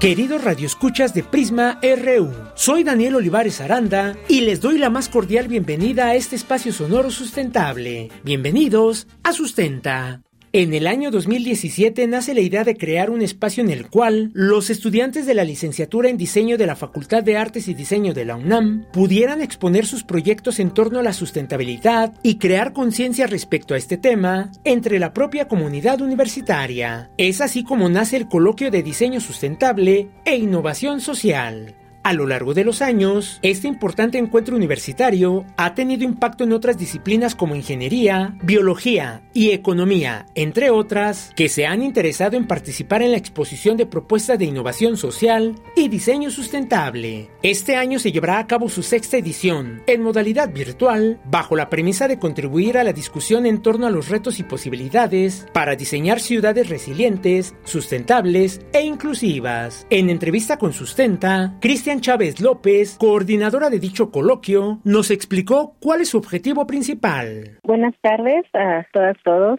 El objetivo principal es crear un espacio interdisciplinario, transdisciplinario, acerca de las propuestas de sustentabilidad desde diversas disciplinas el coloquio está enfocado a la comunidad académica en general y especialmente profesores, investigadores y estudiantes que participan en diversas acciones, diversas prácticas sustentables para enfrentar los retos del futuro, explorando estos escenarios que se nos presentan en las disciplinas creativas. Bajo este panorama, el sexto coloquio ya invita a, a discurrir precisamente de estas acciones que promueven las ciudades resilientes, sustentables e inclusivas. Entonces, tenemos como meta discutir acerca de, por ejemplo, las ciudades movilidad sustentable, ciudades que contribuyen a la reducción de desigualdades, protección de la salud, degradación ambiental, acciones que promueven el bienestar humano y planetario, como por ejemplo el aprovechamiento adecuado de los residuos, el manejo sustentable y gestión de los diversos eh, materiales que se trabajan en estas áreas. Entonces realmente es una mirada eh, pues transversal, inclusiva, sustentable, pero también resiliente, es decir, observar estas posibilidades y retos que tenemos como disciplinas frente a la sustentabilidad. ¿Quiénes podrán participar en el sexto coloquio de diseño sustentable e innovación social? Podrán participar toda la comunidad académica, es decir, investigadores, profesorado y estudiantes de licenciatura y posgrado. Los ejes temáticos bajo los cuales los participantes deben basar sus propuestas son seis. 1. Paradigmas, métodos y reflexiones epistemológicas. 2. Ética ambiental, responsabilidad social y sustentabilidad. 3. Perspectiva de género, accesibilidad e inclusión. 4. Procesos regenerativos, tecnologías sustentables y experimentación con nuevos materiales. 5. Biodiversidad, territorios y patrimonio cultural. 6. Espacio público, construcción de comunidad y participación social. El coloquio se llevará a cabo de manera virtual y los interesados podrán participar de dos maneras. La primera, presentando ponencias basándose en algunos de los seis ejes temáticos. Y la segunda con propuestas de talleres virtuales que tengan una duración máxima de cuatro horas, impartido en modalidad sincrónica. Para el registro de ambas propuestas se deberá anexar una semblanza curricular que no exceda más de 200 palabras en la que destaquen sus principales trabajos, grado máximo de estudios, así como la entidad académica a la que pertenecen. La selección de las ponencias y talleres virtuales se llevará a cabo por un comité científico. Escuchemos a la doctora Cristian Chávez López, responsable del Centro de Investigación Producción de la Facultad de Artes y Diseño de la UNAM. Año con año, el comité organizador del coloquio es un esfuerzo interinstitucional y gracias al apoyo de varias entidades y universidades es que ha logrado un crecimiento este pues este evento académico. Es importante señalar que el comité científico estará compuesto por miembros de las universidades aliadas, como por ejemplo eh, la Facultad de Artes y Diseño, el posgrado de Artes y Diseño, Secretaría de Desarrollo Institucional a través de la Coordinación Universitaria para la Sustentabilidad, el posgrado de Diseño Industrial de la UNAM, la FES Titlán de la UNAM, el Seminario Interdisciplinario de Artes y Diseño de la FES Titlán, la UAM en sus diferentes campus, desde la UAM Coajimalpa, Xochimilco y Azcapotzalco, la UAM en sus campos eh, del Estado de México, Universidad Iberoamericana Puebla, la Universidad Autónoma de Occidente de Cali, Colombia, la doctora Cristian Chávez López nos hace la siguiente invitación. La Coordinación Universitaria para la Sustentabilidad COSUNAM y la Facultad de Artes y Diseño de la UNAM a través del Centro de Investigación Producción FAD convocan a nuestra comunidad académica a participar en el sexto coloquio de diseño sustentable e innovación social que se llevará a cabo los días 28, 29 y 30 de marzo en modalidad virtual bajo la premisa de contribuir a la discusión en torno a los retos y posibilidades para diseñar ciudades sustentables e inclusivas. Para mayor información, pueden escribirnos en el correo fat.coloquiosustentables.com y también pueden consultar nuestras nuestras páginas oficiales en Facebook es fat.coloquiosustentable.unam y en nuestra página oficial de la Facultad de Artes y Diseño fat.unam-sustentabilidad. Muchas gracias y les esperamos con sus propuestas. Si tienes alguna duda o comentario acerca de este tema o alguno otro que hemos abordado aquí en Sustenta, puedes compartirlo a través de las redes sociales de Prisma RU o directamente en mi Twitter, arroba Daniel Medios TV. Para Radio UNAM, Daniel Olivares Aranda. La naturaleza te habla, no hay que descifrar. Su mensaje es amplio, cubre de paz. Bien, continuamos y ya está en la línea telefónica la doctora María José Ibarrola Rivas, quien es investigadora del Departamento de Geografía Social del Instituto de Geografía de la UNAM. Doctora, bienvenida a este espacio. Buenas tardes. Muchas gracias. Buenas tardes. Bien, pues con usted vamos a hablar de un tema que me parece que es un tema muy amplio. Quizás en otro momento podemos seguir platicando también de ello. Y la gran pregunta es, ¿México cuenta con los recursos de sus tierras agrícolas para alimentar a su población con una dieta saludable y sustentable? Esta es una gran pregunta que, que nos hacemos. Y bueno, pues también quizás preguntar en ese sentido por qué han fracasado las políticas nacionales para transformar el sistema alimentario. ¿Qué nos puede decir de esto, doctora? Bueno, breve, como comenta, este, pues es un tema muy amplio y podríamos hablar aquí mucho tiempo de ello, pero para ser muy puntuales de lo que comenta en las políticas, pues ha sido una historia del siglo XX eh, compleja, pero yo creo que se podría resumir en que eh, eh, si hablamos del sistema alimentario podríamos identificar dos grandes eh, temas por los cuales no podemos ser soberanos eh, y con dietas saludables, que son que la producción eh, agropecuaria pues ha cambiado en el que a principios del siglo XX pues se podía alimentar a toda la población con la producción del país sin mucho impacto ambiental, pero con políticas y otros cambios en relación al comercio pues este se, se cambiaron las políticas hacia enfocarse solo a algunos productores y también con el objetivo de tener alimentos baratos para alimentar a la población urbana muy creciente, especialmente a partir de los años 80, y esto resultó en que mm, cambiara la disponibilidad de alimentos y también que vinieran muchos de importación, este eh, a, a, tener pocos alimentos saludables de forma a, que la gente los pudiera comprar y que pudieran estar disponibles para la mayoría de la población urbana especialmente. Y esto eh, también cambió a que la el consumo que es la otra parte del sistema alimentario que pues que también ha, ha cambiado eh, el consumo de la población pues la mayoría no es un consumo saludable y por eso tenemos tantas este eh, problemas nutricionales de la población. Así es. Bueno, pues sí, interesante todo esto que menciona y todos los cambios que ha habido a lo largo del tiempo también en nuestra alimentación. Ahora yo le preguntaría, ¿qué papel juega actualmente el comercio internacional respecto a los alimentos que, que consumimos? Esto ha cambiado mucho en las últimas décadas y ha aumentado mucho el rol del comercio internacional eh, en la disponibilidad, en lo que hay de alimentos en el país y también en lo que se exporta. Y pues muy puntualmente se podría decir que eh, México importa alimentos de poco nivel nutricional, eh, se importa mucho alimento para ganado y se importa mucho alimento, eh, carne de pollo, alimentos con poco valor nutricional y se exportan eh, principalmente frutas y verduras que son alimentos con alto contenido nutricional que no tiene acceso la población. Bien, pues sí, esto que ha cambiado en las últimas, digamos, en los últimos eh, años, porque sí, efectivamente eh, se comía distinto. Y mi siguiente pregunta va con respecto a esto. Ya no solamente quizás se habla de una dieta saludable que quisiéramos tener y poder acercarnos todos los días a una dieta saludable, sino también sustentable. ¿Qué podemos decir? ¿Qué significa esto? ¿Qué es una dieta saludable y sustentable además, doctora?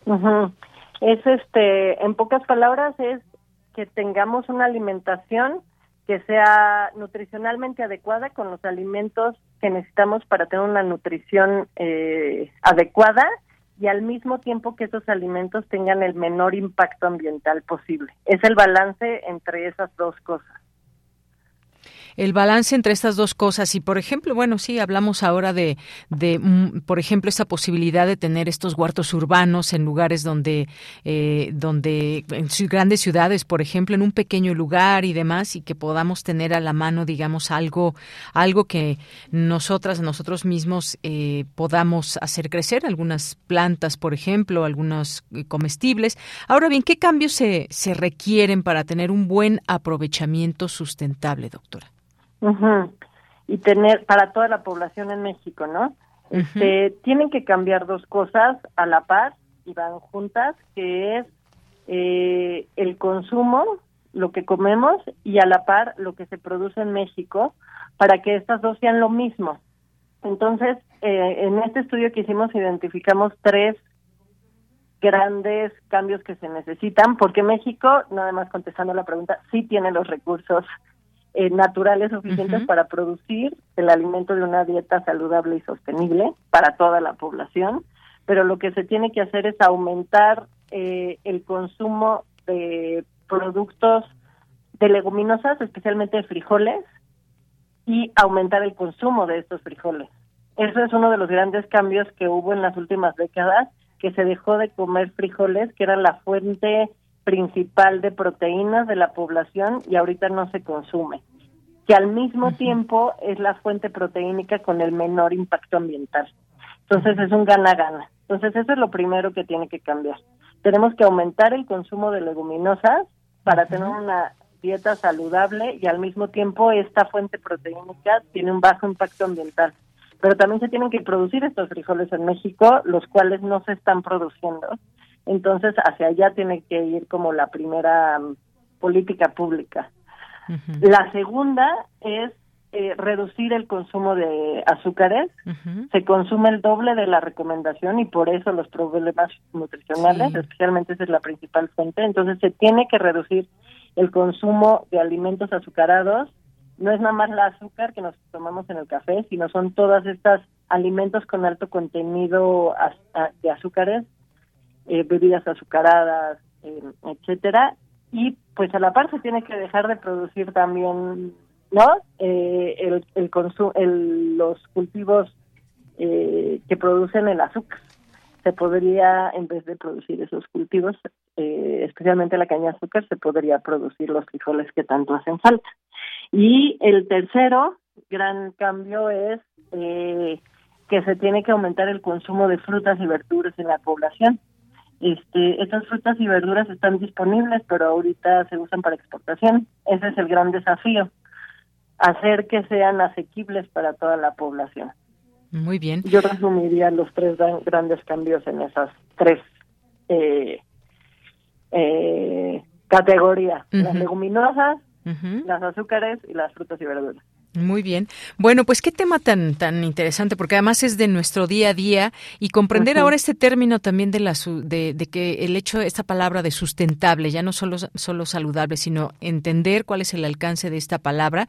Ojalá que en otro momento podamos platicar, doctora. Es un tema muy amplio, como, como usted bien decía, podemos aquí platicarlo durante mucho tiempo y seguramente habrá también ejemplos que dar y demás. Así que pues queda la invitación abierta para platicar al aire en otro momento cuando quieran y quien esté interesado. Ay, doctora, la perdimos. ¿Doctora? Se nos fue la... Ahí está, doctora. Sí, ya se estaba despidiendo. Y cuando quieran, este, aquí estoy y también al auditorio, si alguien está interesado, contáctenme con mucho gusto. Muy bien. Muchas gracias, doctora. Hasta luego. Hasta luego. Muy buenas tardes. Gracias a la doctora María José Ibarrola Rivas, investigadora del Departamento de Geografía Social del Instituto de Geografía de la UNAM. Prisma RU. Relatamos al mundo. Bueno, y pues ya nos vamos a nuestra siguiente conversación con el maestro Fernando Macotela, gestor cultural, eh, maestro, escritor mexicano, director de la FIL de Minería, que comienza mañana. Mañana ya se llevará a cabo la inauguración. ¿Cómo está, maestro? Muy buenas tardes. Deyanira, qué gusto de escucharte y, y este eh, a, veces cuando me dicen, me saludan amablemente así como tú, que me dices, este, ¿cómo está? Yo le, digo a la gente, mira, no, tú me debes saludar preguntándome cómo te va, porque entonces yo puedo contestar, me va como en serie, ¿no? bueno, ¿cómo le va, maestro? pues exacto, ¿no? Exacto, como en serie. O sea, todos estos eh, acontecimientos, eh, eventos, como les queramos llamar, grandes, porque son grandes, tenemos más de 1.200 actividades, 300 expositores, 2.000 participantes en el sentido de autores o bien moderadores, participantes en una mesa redonda, etcétera, pues requieren de, un gran esfuerzo, ¿no? Y sufrimos un poquito este esta vez porque el año pasado eh, surgieron las mismas dudas de si íbamos a poder eh, hacer ya la feria presencial o íbamos a tener que seguir en forma virtual. Y entonces eh, se perdió un poco el tiempo. Nadie tuvo la culpa, sino que pues no no no se podía saber, ¿verdad? Con con el con el, eh, virus este sí, si seguía avanzando, si nos iba a dar tregua o qué. Entonces pues hemos andado un poco más carrereados que de costumbre, pero muy contentos, eh, muy muy estimulados por el hecho de volver a tener la feria presencial. Hicimos nuestra feria virtual, nos costó mucho trabajo para alguien como yo que ya soy de la generación antepasada, ¿verdad? Decirme que iba a tener que hacer todo por computadora fue medio terrible, ¿verdad? Porque yo, eh, eh, imagínate, Yanira, que yo escribí mi tesis a máquina, entonces para mí las computadoras como manejar un avión, ¿verdad? Estamos muy animados de pensar que decenas de miles de personas esperamos, ¿no? Porque así como los editores no dudaron, ¿verdad? Tenemos prácticamente el mismo número de eh, actividades que en las últimas ferias eh, presenciales, así como ellos no dudaron de inscribir actividades, etcétera, pues yo pienso que el público de minería que eh, pues es muy fiel, ¿no? Es, eh, hay un sector, pues, de público muy fiel y hay un sector que a nosotros nos interesa también mucho, que es el sector de los nuevos jóvenes, sobre todo estudiantes, que asisten, digamos, por primera vez a una feria. Claro que ahora ya se movilizan muchos de la secundaria por llevar a los chicos a las ferias, en las prepas ya los chicos van por, por sí solos y en la, universidad ni se diga, ¿no? Pero Estamos, estamos contentos. Hasta ahora eh, las respuestas de parte de editores, de parte de inscripciones, de, todo, eh, han, han, sido positivas, ¿no? El interés que ustedes, y les agradecemos infinitamente a los medios, ¿no? Nos ayudan a, a, vamos, el interés que han demostrado para difundir que viene la feria, que ya llega, etcétera, pues nos ayuda mucho. O sea que todo pinta positivo hasta ahora y yo espero que así siga todo, ¿no? Claro, por supuesto, porque además es un lugar donde se dan cita, por supuesto, los usuarios, entre ellos, pues estudiantes, académicos, lectores, eh, autores, editores, en fin, y que justamente se da a conocer a toda la gente, a toda la sociedad, estas novedades, por ejemplo, de la industria editorial mexicana. Hay muchos libros también que se hacen desde nuestra Universidad Nacional Autónoma de México. Ya es el número 44. Guanajuato es el estado invitado y hay muchas actividades como usted decía, ya me imagino la logística, maestro, que pues se tiene que hacer y sobre todo pues invitarles porque hay muchas actividades y hay mucho que mostrar, hay muchos expositores, sellos editoriales y siempre hay que dejarnos empapar por estas distintas eh, sellos editoriales que nosotros vayamos a buscar esos libros que queremos, pero que también nos dejemos encontrar por los libros. Eh, exacto, exacto. Y mira, a, veces a mí alguien me dice, pero ¿por qué ustedes tienen tal libro? Claro que yo no me entero de los 60 mil títulos que llegan, ¿verdad? Pero eh, que me encuentro en un pasillo, me dicen, oye, pero ese libro, ¿por qué es aquí? ¿Algún libro que parece como muy raro o alguna cosa, pues no sé, de veterinaria, isotecnia, por decir algo, ¿no? Y eh, me he acostumbrado a responder porque he visto que es cierto que cada libro encuentra su lector. A lo mejor además tiene uno, no lo, yo creo que, no creo que sea así, ¿no? Pero de verdad, los libros encuentran sus lectores y los lectores encuentran sus libros, ¿no? Además, esta, esta celebración, precisamente porque hemos llegado ya al año 44, ¿verdad? Pues implica un esfuerzo eh, muy grande de, de, parte de la Facultad de Ingeniería, o sea, es una feria de la UNAM, pero que se hace a través de la Facultad de Ingeniería, donde surgió eh, eh, la idea. Somos la feria más antigua del país y nos da mucho gusto, siendo universitarios, unamitas, ¿verdad?, que haya marcado la línea que han seguido tantas otras instituciones, pueden ser de, de, educación superior, sobre todo, pero también otras instituciones al margen de la enseñanza propiamente dicha, que han eh, seguido el camino y se hacen actualmente ferias del libro pues a lo largo y ancho de todo el país. Esto eh, además trae una, una ventaja. Eh, yo pienso, mira que bueno, pues tú lo habrás notado, lo habrás comentado con tus amigos, igual que yo con los míos, pero ha habido en los últimos muchos años, ¿verdad? Desde que yo llegué a la feria, hace 20 años ya había esa tendencia de disminución de las librerías. Cada vez eh, aparecen menos librerías y desaparecen más librerías, ¿no? Eh, entonces las ferias, pues hemos, hemos ayudado a, acercar los libros a los lectores, ya que no hay tantas librerías como hubo en mi generación, pero claro, en mi generación de la prepa y todo eso, éramos yo pienso que tres o cuatro millones de habitantes en la Ciudad de México, entonces con las librerías que había, pues nos dábamos perfectamente abasto, pero ahora para 22 millones, los que seamos con toda la zona conurbada, pues eh, estamos en un gran déficit de librerías. Además, bueno, pues eso es un eh, negocio, la gente tiene que pagar una renta, pagar empleados, etcétera. Si el negocio no da, pues no puede no puede permanecer en el negocio. A mí muchas veces eh, me pregunta la gente, me ven con el cafete y eso me dicen, ah, oiga, pero ¿por qué están tan caros los libros? Digo, mire, yo no hago los libros, nosotros aquí recibimos a las editoriales, las editoriales exponen sus libros, pero pues de, eso usted cuenta, ¿no? No es que quiera yo eh, defenderlos a ultranza ni nada a los a los editores o a los libreros, ¿verdad? Este, sino que, pues bueno, ha habido una crisis económica tras otra, no en el país, sido, han sido mundiales y lo sabemos, ¿verdad? Y aparte ahora, bueno, pues la inflación y demás, que eso eh, también está padeciendo en otros lados, a lo mejor nosotros la resentimos más por muchas cosas, la pandemia que no, que no ayudó, y bueno, pues eh, basta ver uno su carrito del súper, ¿verdad?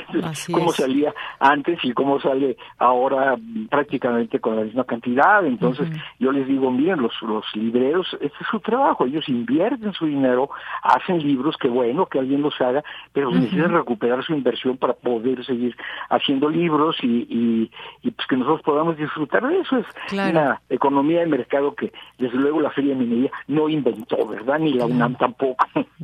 Pues sí, a disfrutar, a disfrutar se ha dicho a partir de mañana en esta inauguración, ahí estará presente Prisma RU, maestro, y se conmemorará a varios escritores y celebrará efemérides de Rubén Bonifaz Nuño, Álvaro Mutis, Ricardo Garibay, Dolores Castro, Raquel Tibol, Italo Calvino, eh, Vislava Simborska, entre otros. Así que, pues muchas gracias, maestro. Como siempre, un gusto conversar con usted al aire. Ojalá que nos podamos saludar por allá en algún momento.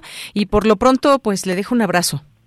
Muchísimas gracias, Deyanira. Yo te robo 30 segundos para decirte que, como siempre, tendremos nuestros ciclos de, divulgación, ciclos de conferencias de divulgación científica, médica, económica, etcétera. Son bastantes actividades. Guanajuato trae un programa riquísimo, de veras riquísimo, eh, con gran mérito porque pues tuvieron menos tiempo que en otros años para prepararlo. Entonces, eh, yo le digo al público, vayan a la feria. Se llama feria, no se llama congreso o algo. Es, ya la feria implica un poco de diversión, ¿verdad? Y les aseguro que todos se van a divertir, todos los miembros de la familia de todas las edades, hay actividades para todos. Gracias, Deyanira, espero verte por allá. Claro que sí, hasta luego, maestro. Buenas tardes. Fue el maestro Fernando Macotela, quien es el director de la Feria Internacional del Libro de Minería, que mañana abre sus puertas. No se la pierda. Tu opinión es muy importante. Escríbenos al correo electrónico prisma.radiounam@gmail.com.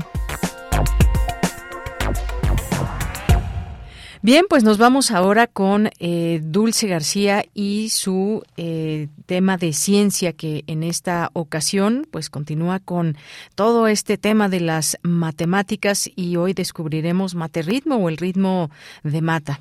Adelante.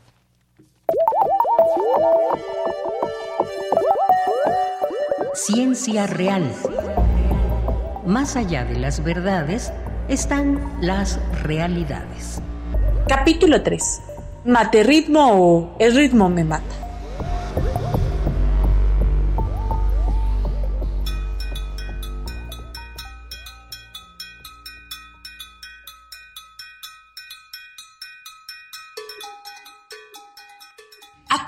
Cuatro círculos a un beso.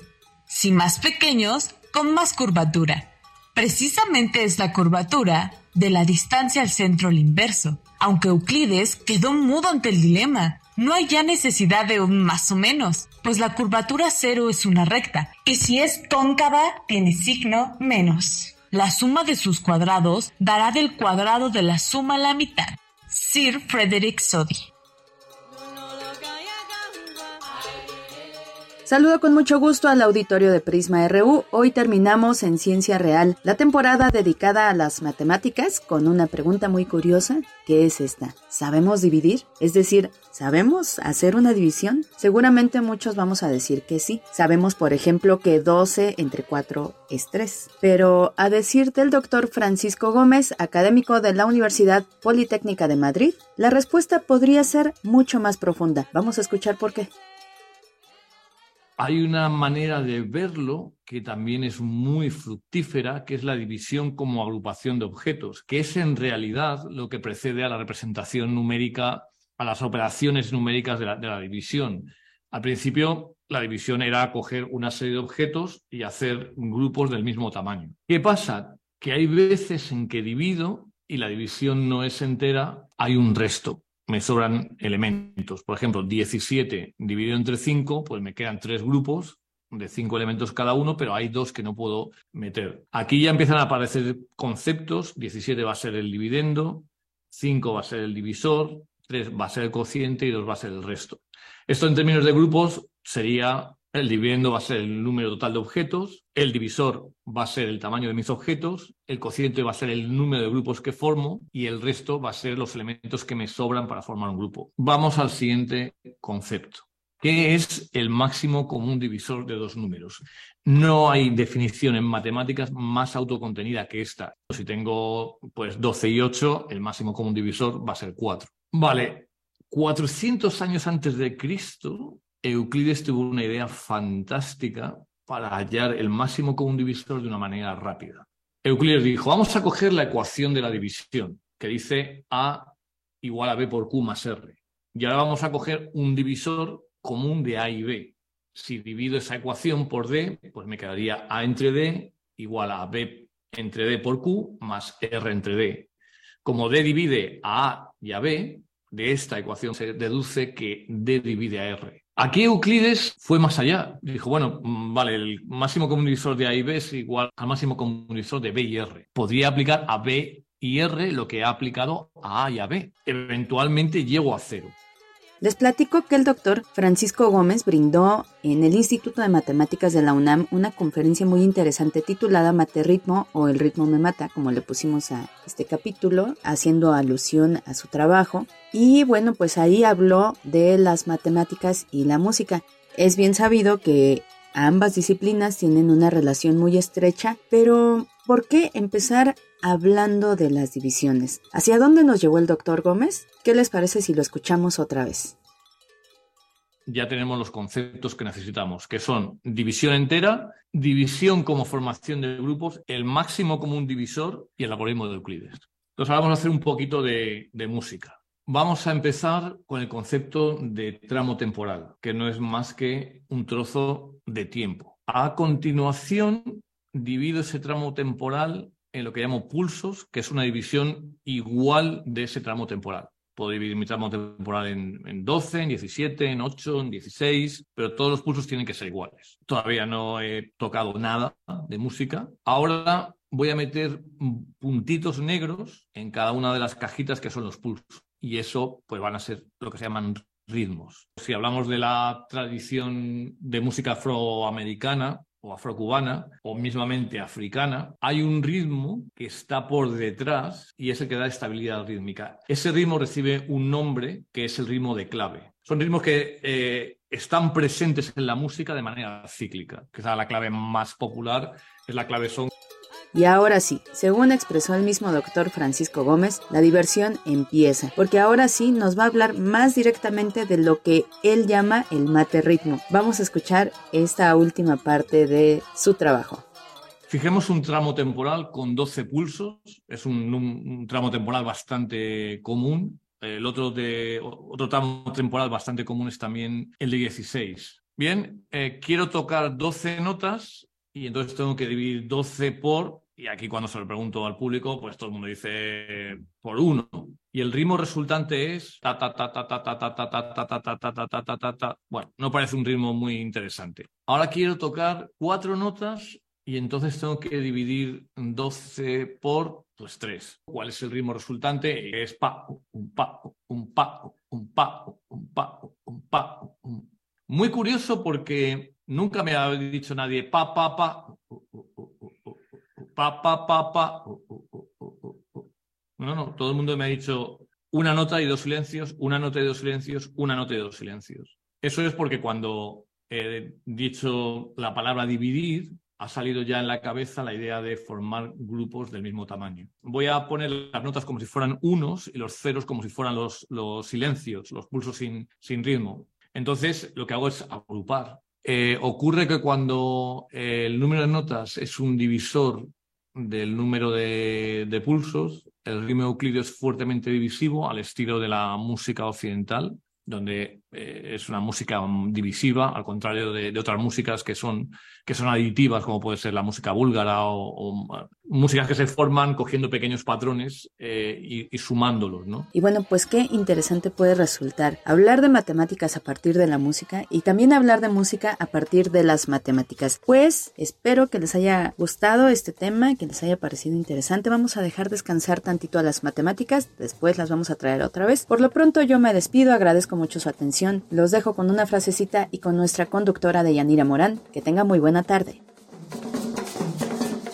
Cultiva asiduamente la ciencia de los números, porque nuestros crímenes no son más que errores de cálculo. Pitágoras. Bien, nos vamos ahora a la sección de cultura con Tamara Quirós. Cultura RU.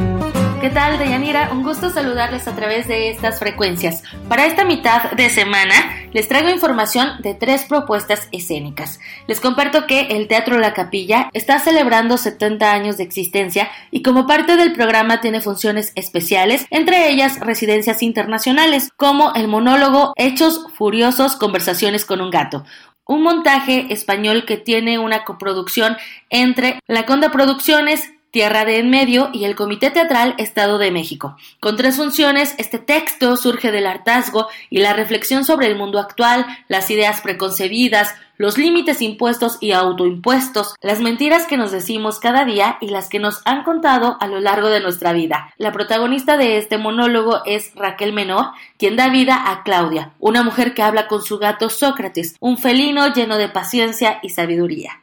Escuchemos lo que comparte Raquel Menor sobre Hechos Furiosos, conversaciones con un gato. Claudia, que es el personaje, es una mujer contemporánea que habla con su gato, hace terapia con su gato ¿vale? Y le, y le habla de, pues de muchos temas sociales, del amor, de la religión, de la política, de la historia de la humanidad, del feminismo, de muchos temas. Y lo que hace Claudia es llevar al espectador a meterse dentro de su cabeza, reivindicando también la parte feminista, porque ella es una mujer hecha a sí misma, y reivindicando un poco la parte feminista y reivindicando pues el cambio social que estamos viviendo en este momento, que es el rol que se le había dado siempre a la mujer, que la mujer estábamos obligadas a casarnos, a tener hijos y a poco más. Y entonces, mm, bueno, si estamos observando lo que ocurre ahora alrededor, pues resulta que eso está cambiando. Y no es ni bueno ni malo, sino que es otra forma de vivir, otra forma de realizarnos como mujeres. ¿no?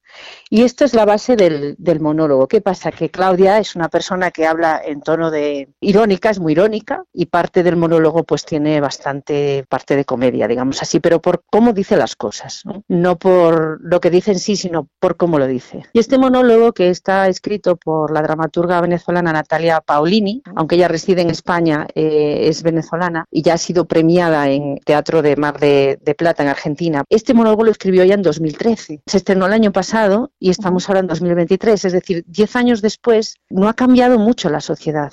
Seguimos reivindicando lo mismo, seguimos teniendo los mismos pensamientos, a pesar de que nace de una mujer, eh, digamos, feminista, es un monólogo que va a llegar a los hombres también, porque evidentemente todos vivimos en la misma sociedad, todos necesitamos desahogarnos. Además se desahoga con un gato, con lo cual eh, el gato es, es, es silente y eso nos enseña también a escuchar, porque todos tenemos mucho que decir, pero no sabemos escuchar al otro y nos hace pues también ser más empáticos. ¿no? Yo creo que es un monólogo muy completo. Si quieren convertirse en ese gato oyente y silente que unas veces juzgará y otras comprenderá a su humana que no puede dejar de cuestionar al mundo para tratar de encajar un poco mejor, Hechos Furiosos, Conversaciones con un gato, tendrá tres únicas funciones aquí en la Ciudad de México, hoy, miércoles 22, jueves 23 y viernes 24 de febrero a las 20 horas en el Teatro La Capilla, ubicado en el número 13 de la calle Madrid, en Coyoacán. Y ahora vámonos al Centro Cultural Universitario, porque en el Teatro Juan Ruiz de Alarcón todo está listo para develar la escultura del difunto Amado Durán, un militar condecorado cuyas acciones fueron reconocidas por el gobierno mexicano. Están presentes políticos y hasta un sacerdote, y la invitada de honor es la viuda Aurora, quien aprovechará ese momento para contar todos los secretos de su depravado, sí, escucharon bien, depravado marido. Este es el eje temático de nuestro amado general. Escuchemos más información en voz del director Luis Ayón, quien nos cuenta más detalles de esta obra que va de la época de la Revolución Mexicana hasta la guerra contra las drogas iniciadas en el sexenio de Felipe Calderón, en una adaptación de la obra Espectros de Henrik Ibsen con un México en donde es común ver al ejército en cualquier lugar. Lo que conservo de la obra de Espectros son los personajes. En esta adaptación no trabajamos los personajes desde un punto de vista tradicional. Lo que va a ver el espectador es un espectáculo muy, muy ágil, muy divertido, muy contundente en torno a una familia que a su vez ha vivido historias con un general mexicano. El proceso fue un poco diferente a lo que vengo trabajando porque, bueno, pues yo eh, no me senté a escribir la obra, yo estuve trabajando con los actores, escenas, el texto se fue escribiendo durante este laboratorio. Cabe mencionar que los, los personajes son como paráfrasis, eh, están hechos de pedacitos de muchos personajes. Entonces,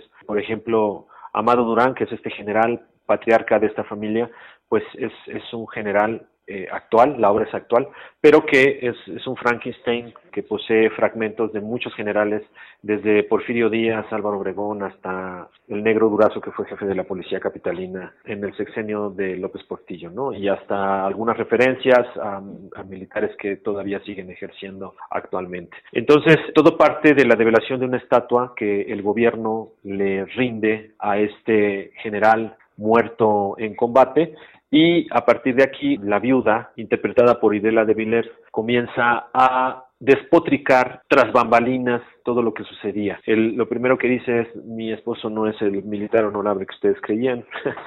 dista mucho de serlo, ¿no? Y a partir de aquí comenzamos a, a, a, entrar en los entresijos de esta familia, en los claroscuros de esta familia, que tiene muchísimos espejos en nuestra historia contemporánea, en nuestra historia actual. La obra está escrita 80% de testimonios que, que recabé, así como de noticias, rumores eh, y, y gente que, que me ha contado experiencias eh, sobre sobre esta clase esta clase de familias, ¿no? Entonces tenemos un hijo que viene regresando de Harvard porque los padres quieren que sea presidente de México, tenemos una, una mujer privilegiada que ha decidido callar para ser parte de una familia rica, eh, tenemos a un obispo, amigo de la familia, que eh, es, eh, fue obispo de, de Catepec, pero que ha hecho también una fortuna.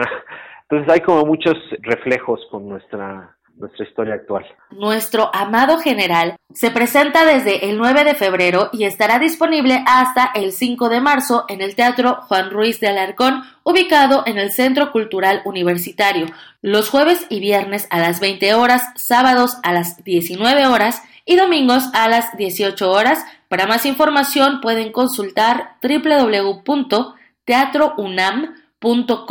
www.teatrounam.com.mx y las redes sociodigitales de Teatro UNAM. Ahora es momento de hablar de un espectáculo interdisciplinario que se presenta en el foro A No de la Red de Teatros de la Ciudad de México. Se trata de Nativos Digitales, una propuesta que enlaza teatro, rap y multimedia para llevar al público a ser testigos de cómo cuatro jóvenes se confrontan a un mundo que les parece cada vez más inaccesible el cuerpo como un objeto imperfecto que debe ser corregido, la desaparición del otro detrás de la pantalla y el borramiento del cuerpo en los rituales cotidianos de una vida automatizada son los reveladores de la identidad flotante de una generación crecida en el auge de las tecnologías digitales.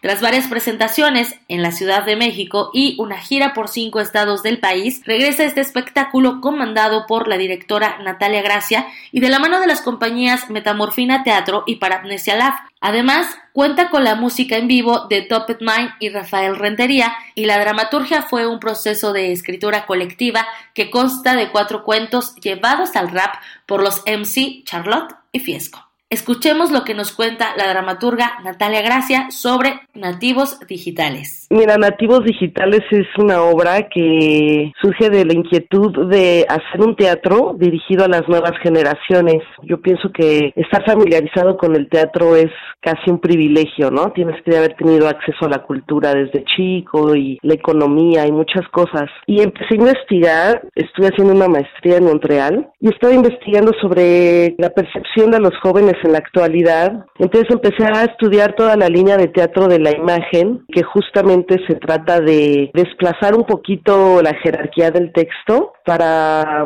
hacer un lenguaje pues con una poética primordialmente audiovisual. Nativos Digitales se presenta en el foro A Poco No, ubicado en el número 49 de la calle República de Cuba, en el centro histórico de la Ciudad de México. Se presenta los jueves y viernes a las 20 horas sábados a las 19 y domingos a las 18 horas. Este 26 de febrero termina la temporada. Por mi parte es todo. De Yanira, regreso contigo a la cabina y también invitamos a que nos sigan a través de las redes sociodigitales arroba prisma.ru. A mí me encuentran en Twitter como arroba tamaraquiros-m. Hasta mañana. Gracias, Tamara. Y nos despedimos ya del programa. Gracias por su atención, gracias por su compañía a lo largo de estas dos horas. De lunes a viernes nos sintonizan aquí de una a tres Prisma RU. Gracias a Marco Lubián, gracias a Denis Licea, a Arturo González, a Enrique Pacheco, a Monserrat Brito. Aquí en el micrófono se despide de Yanira Morán. Que tenga una excelente tarde, que la pase muy bien y muy buen provecho. Y los esperamos mañana en punto de la una. Radio UNAM presentó Prisma RU. Una mirada universitaria sobre los acontecimientos actuales. Prisma RU. Relatamos al mundo.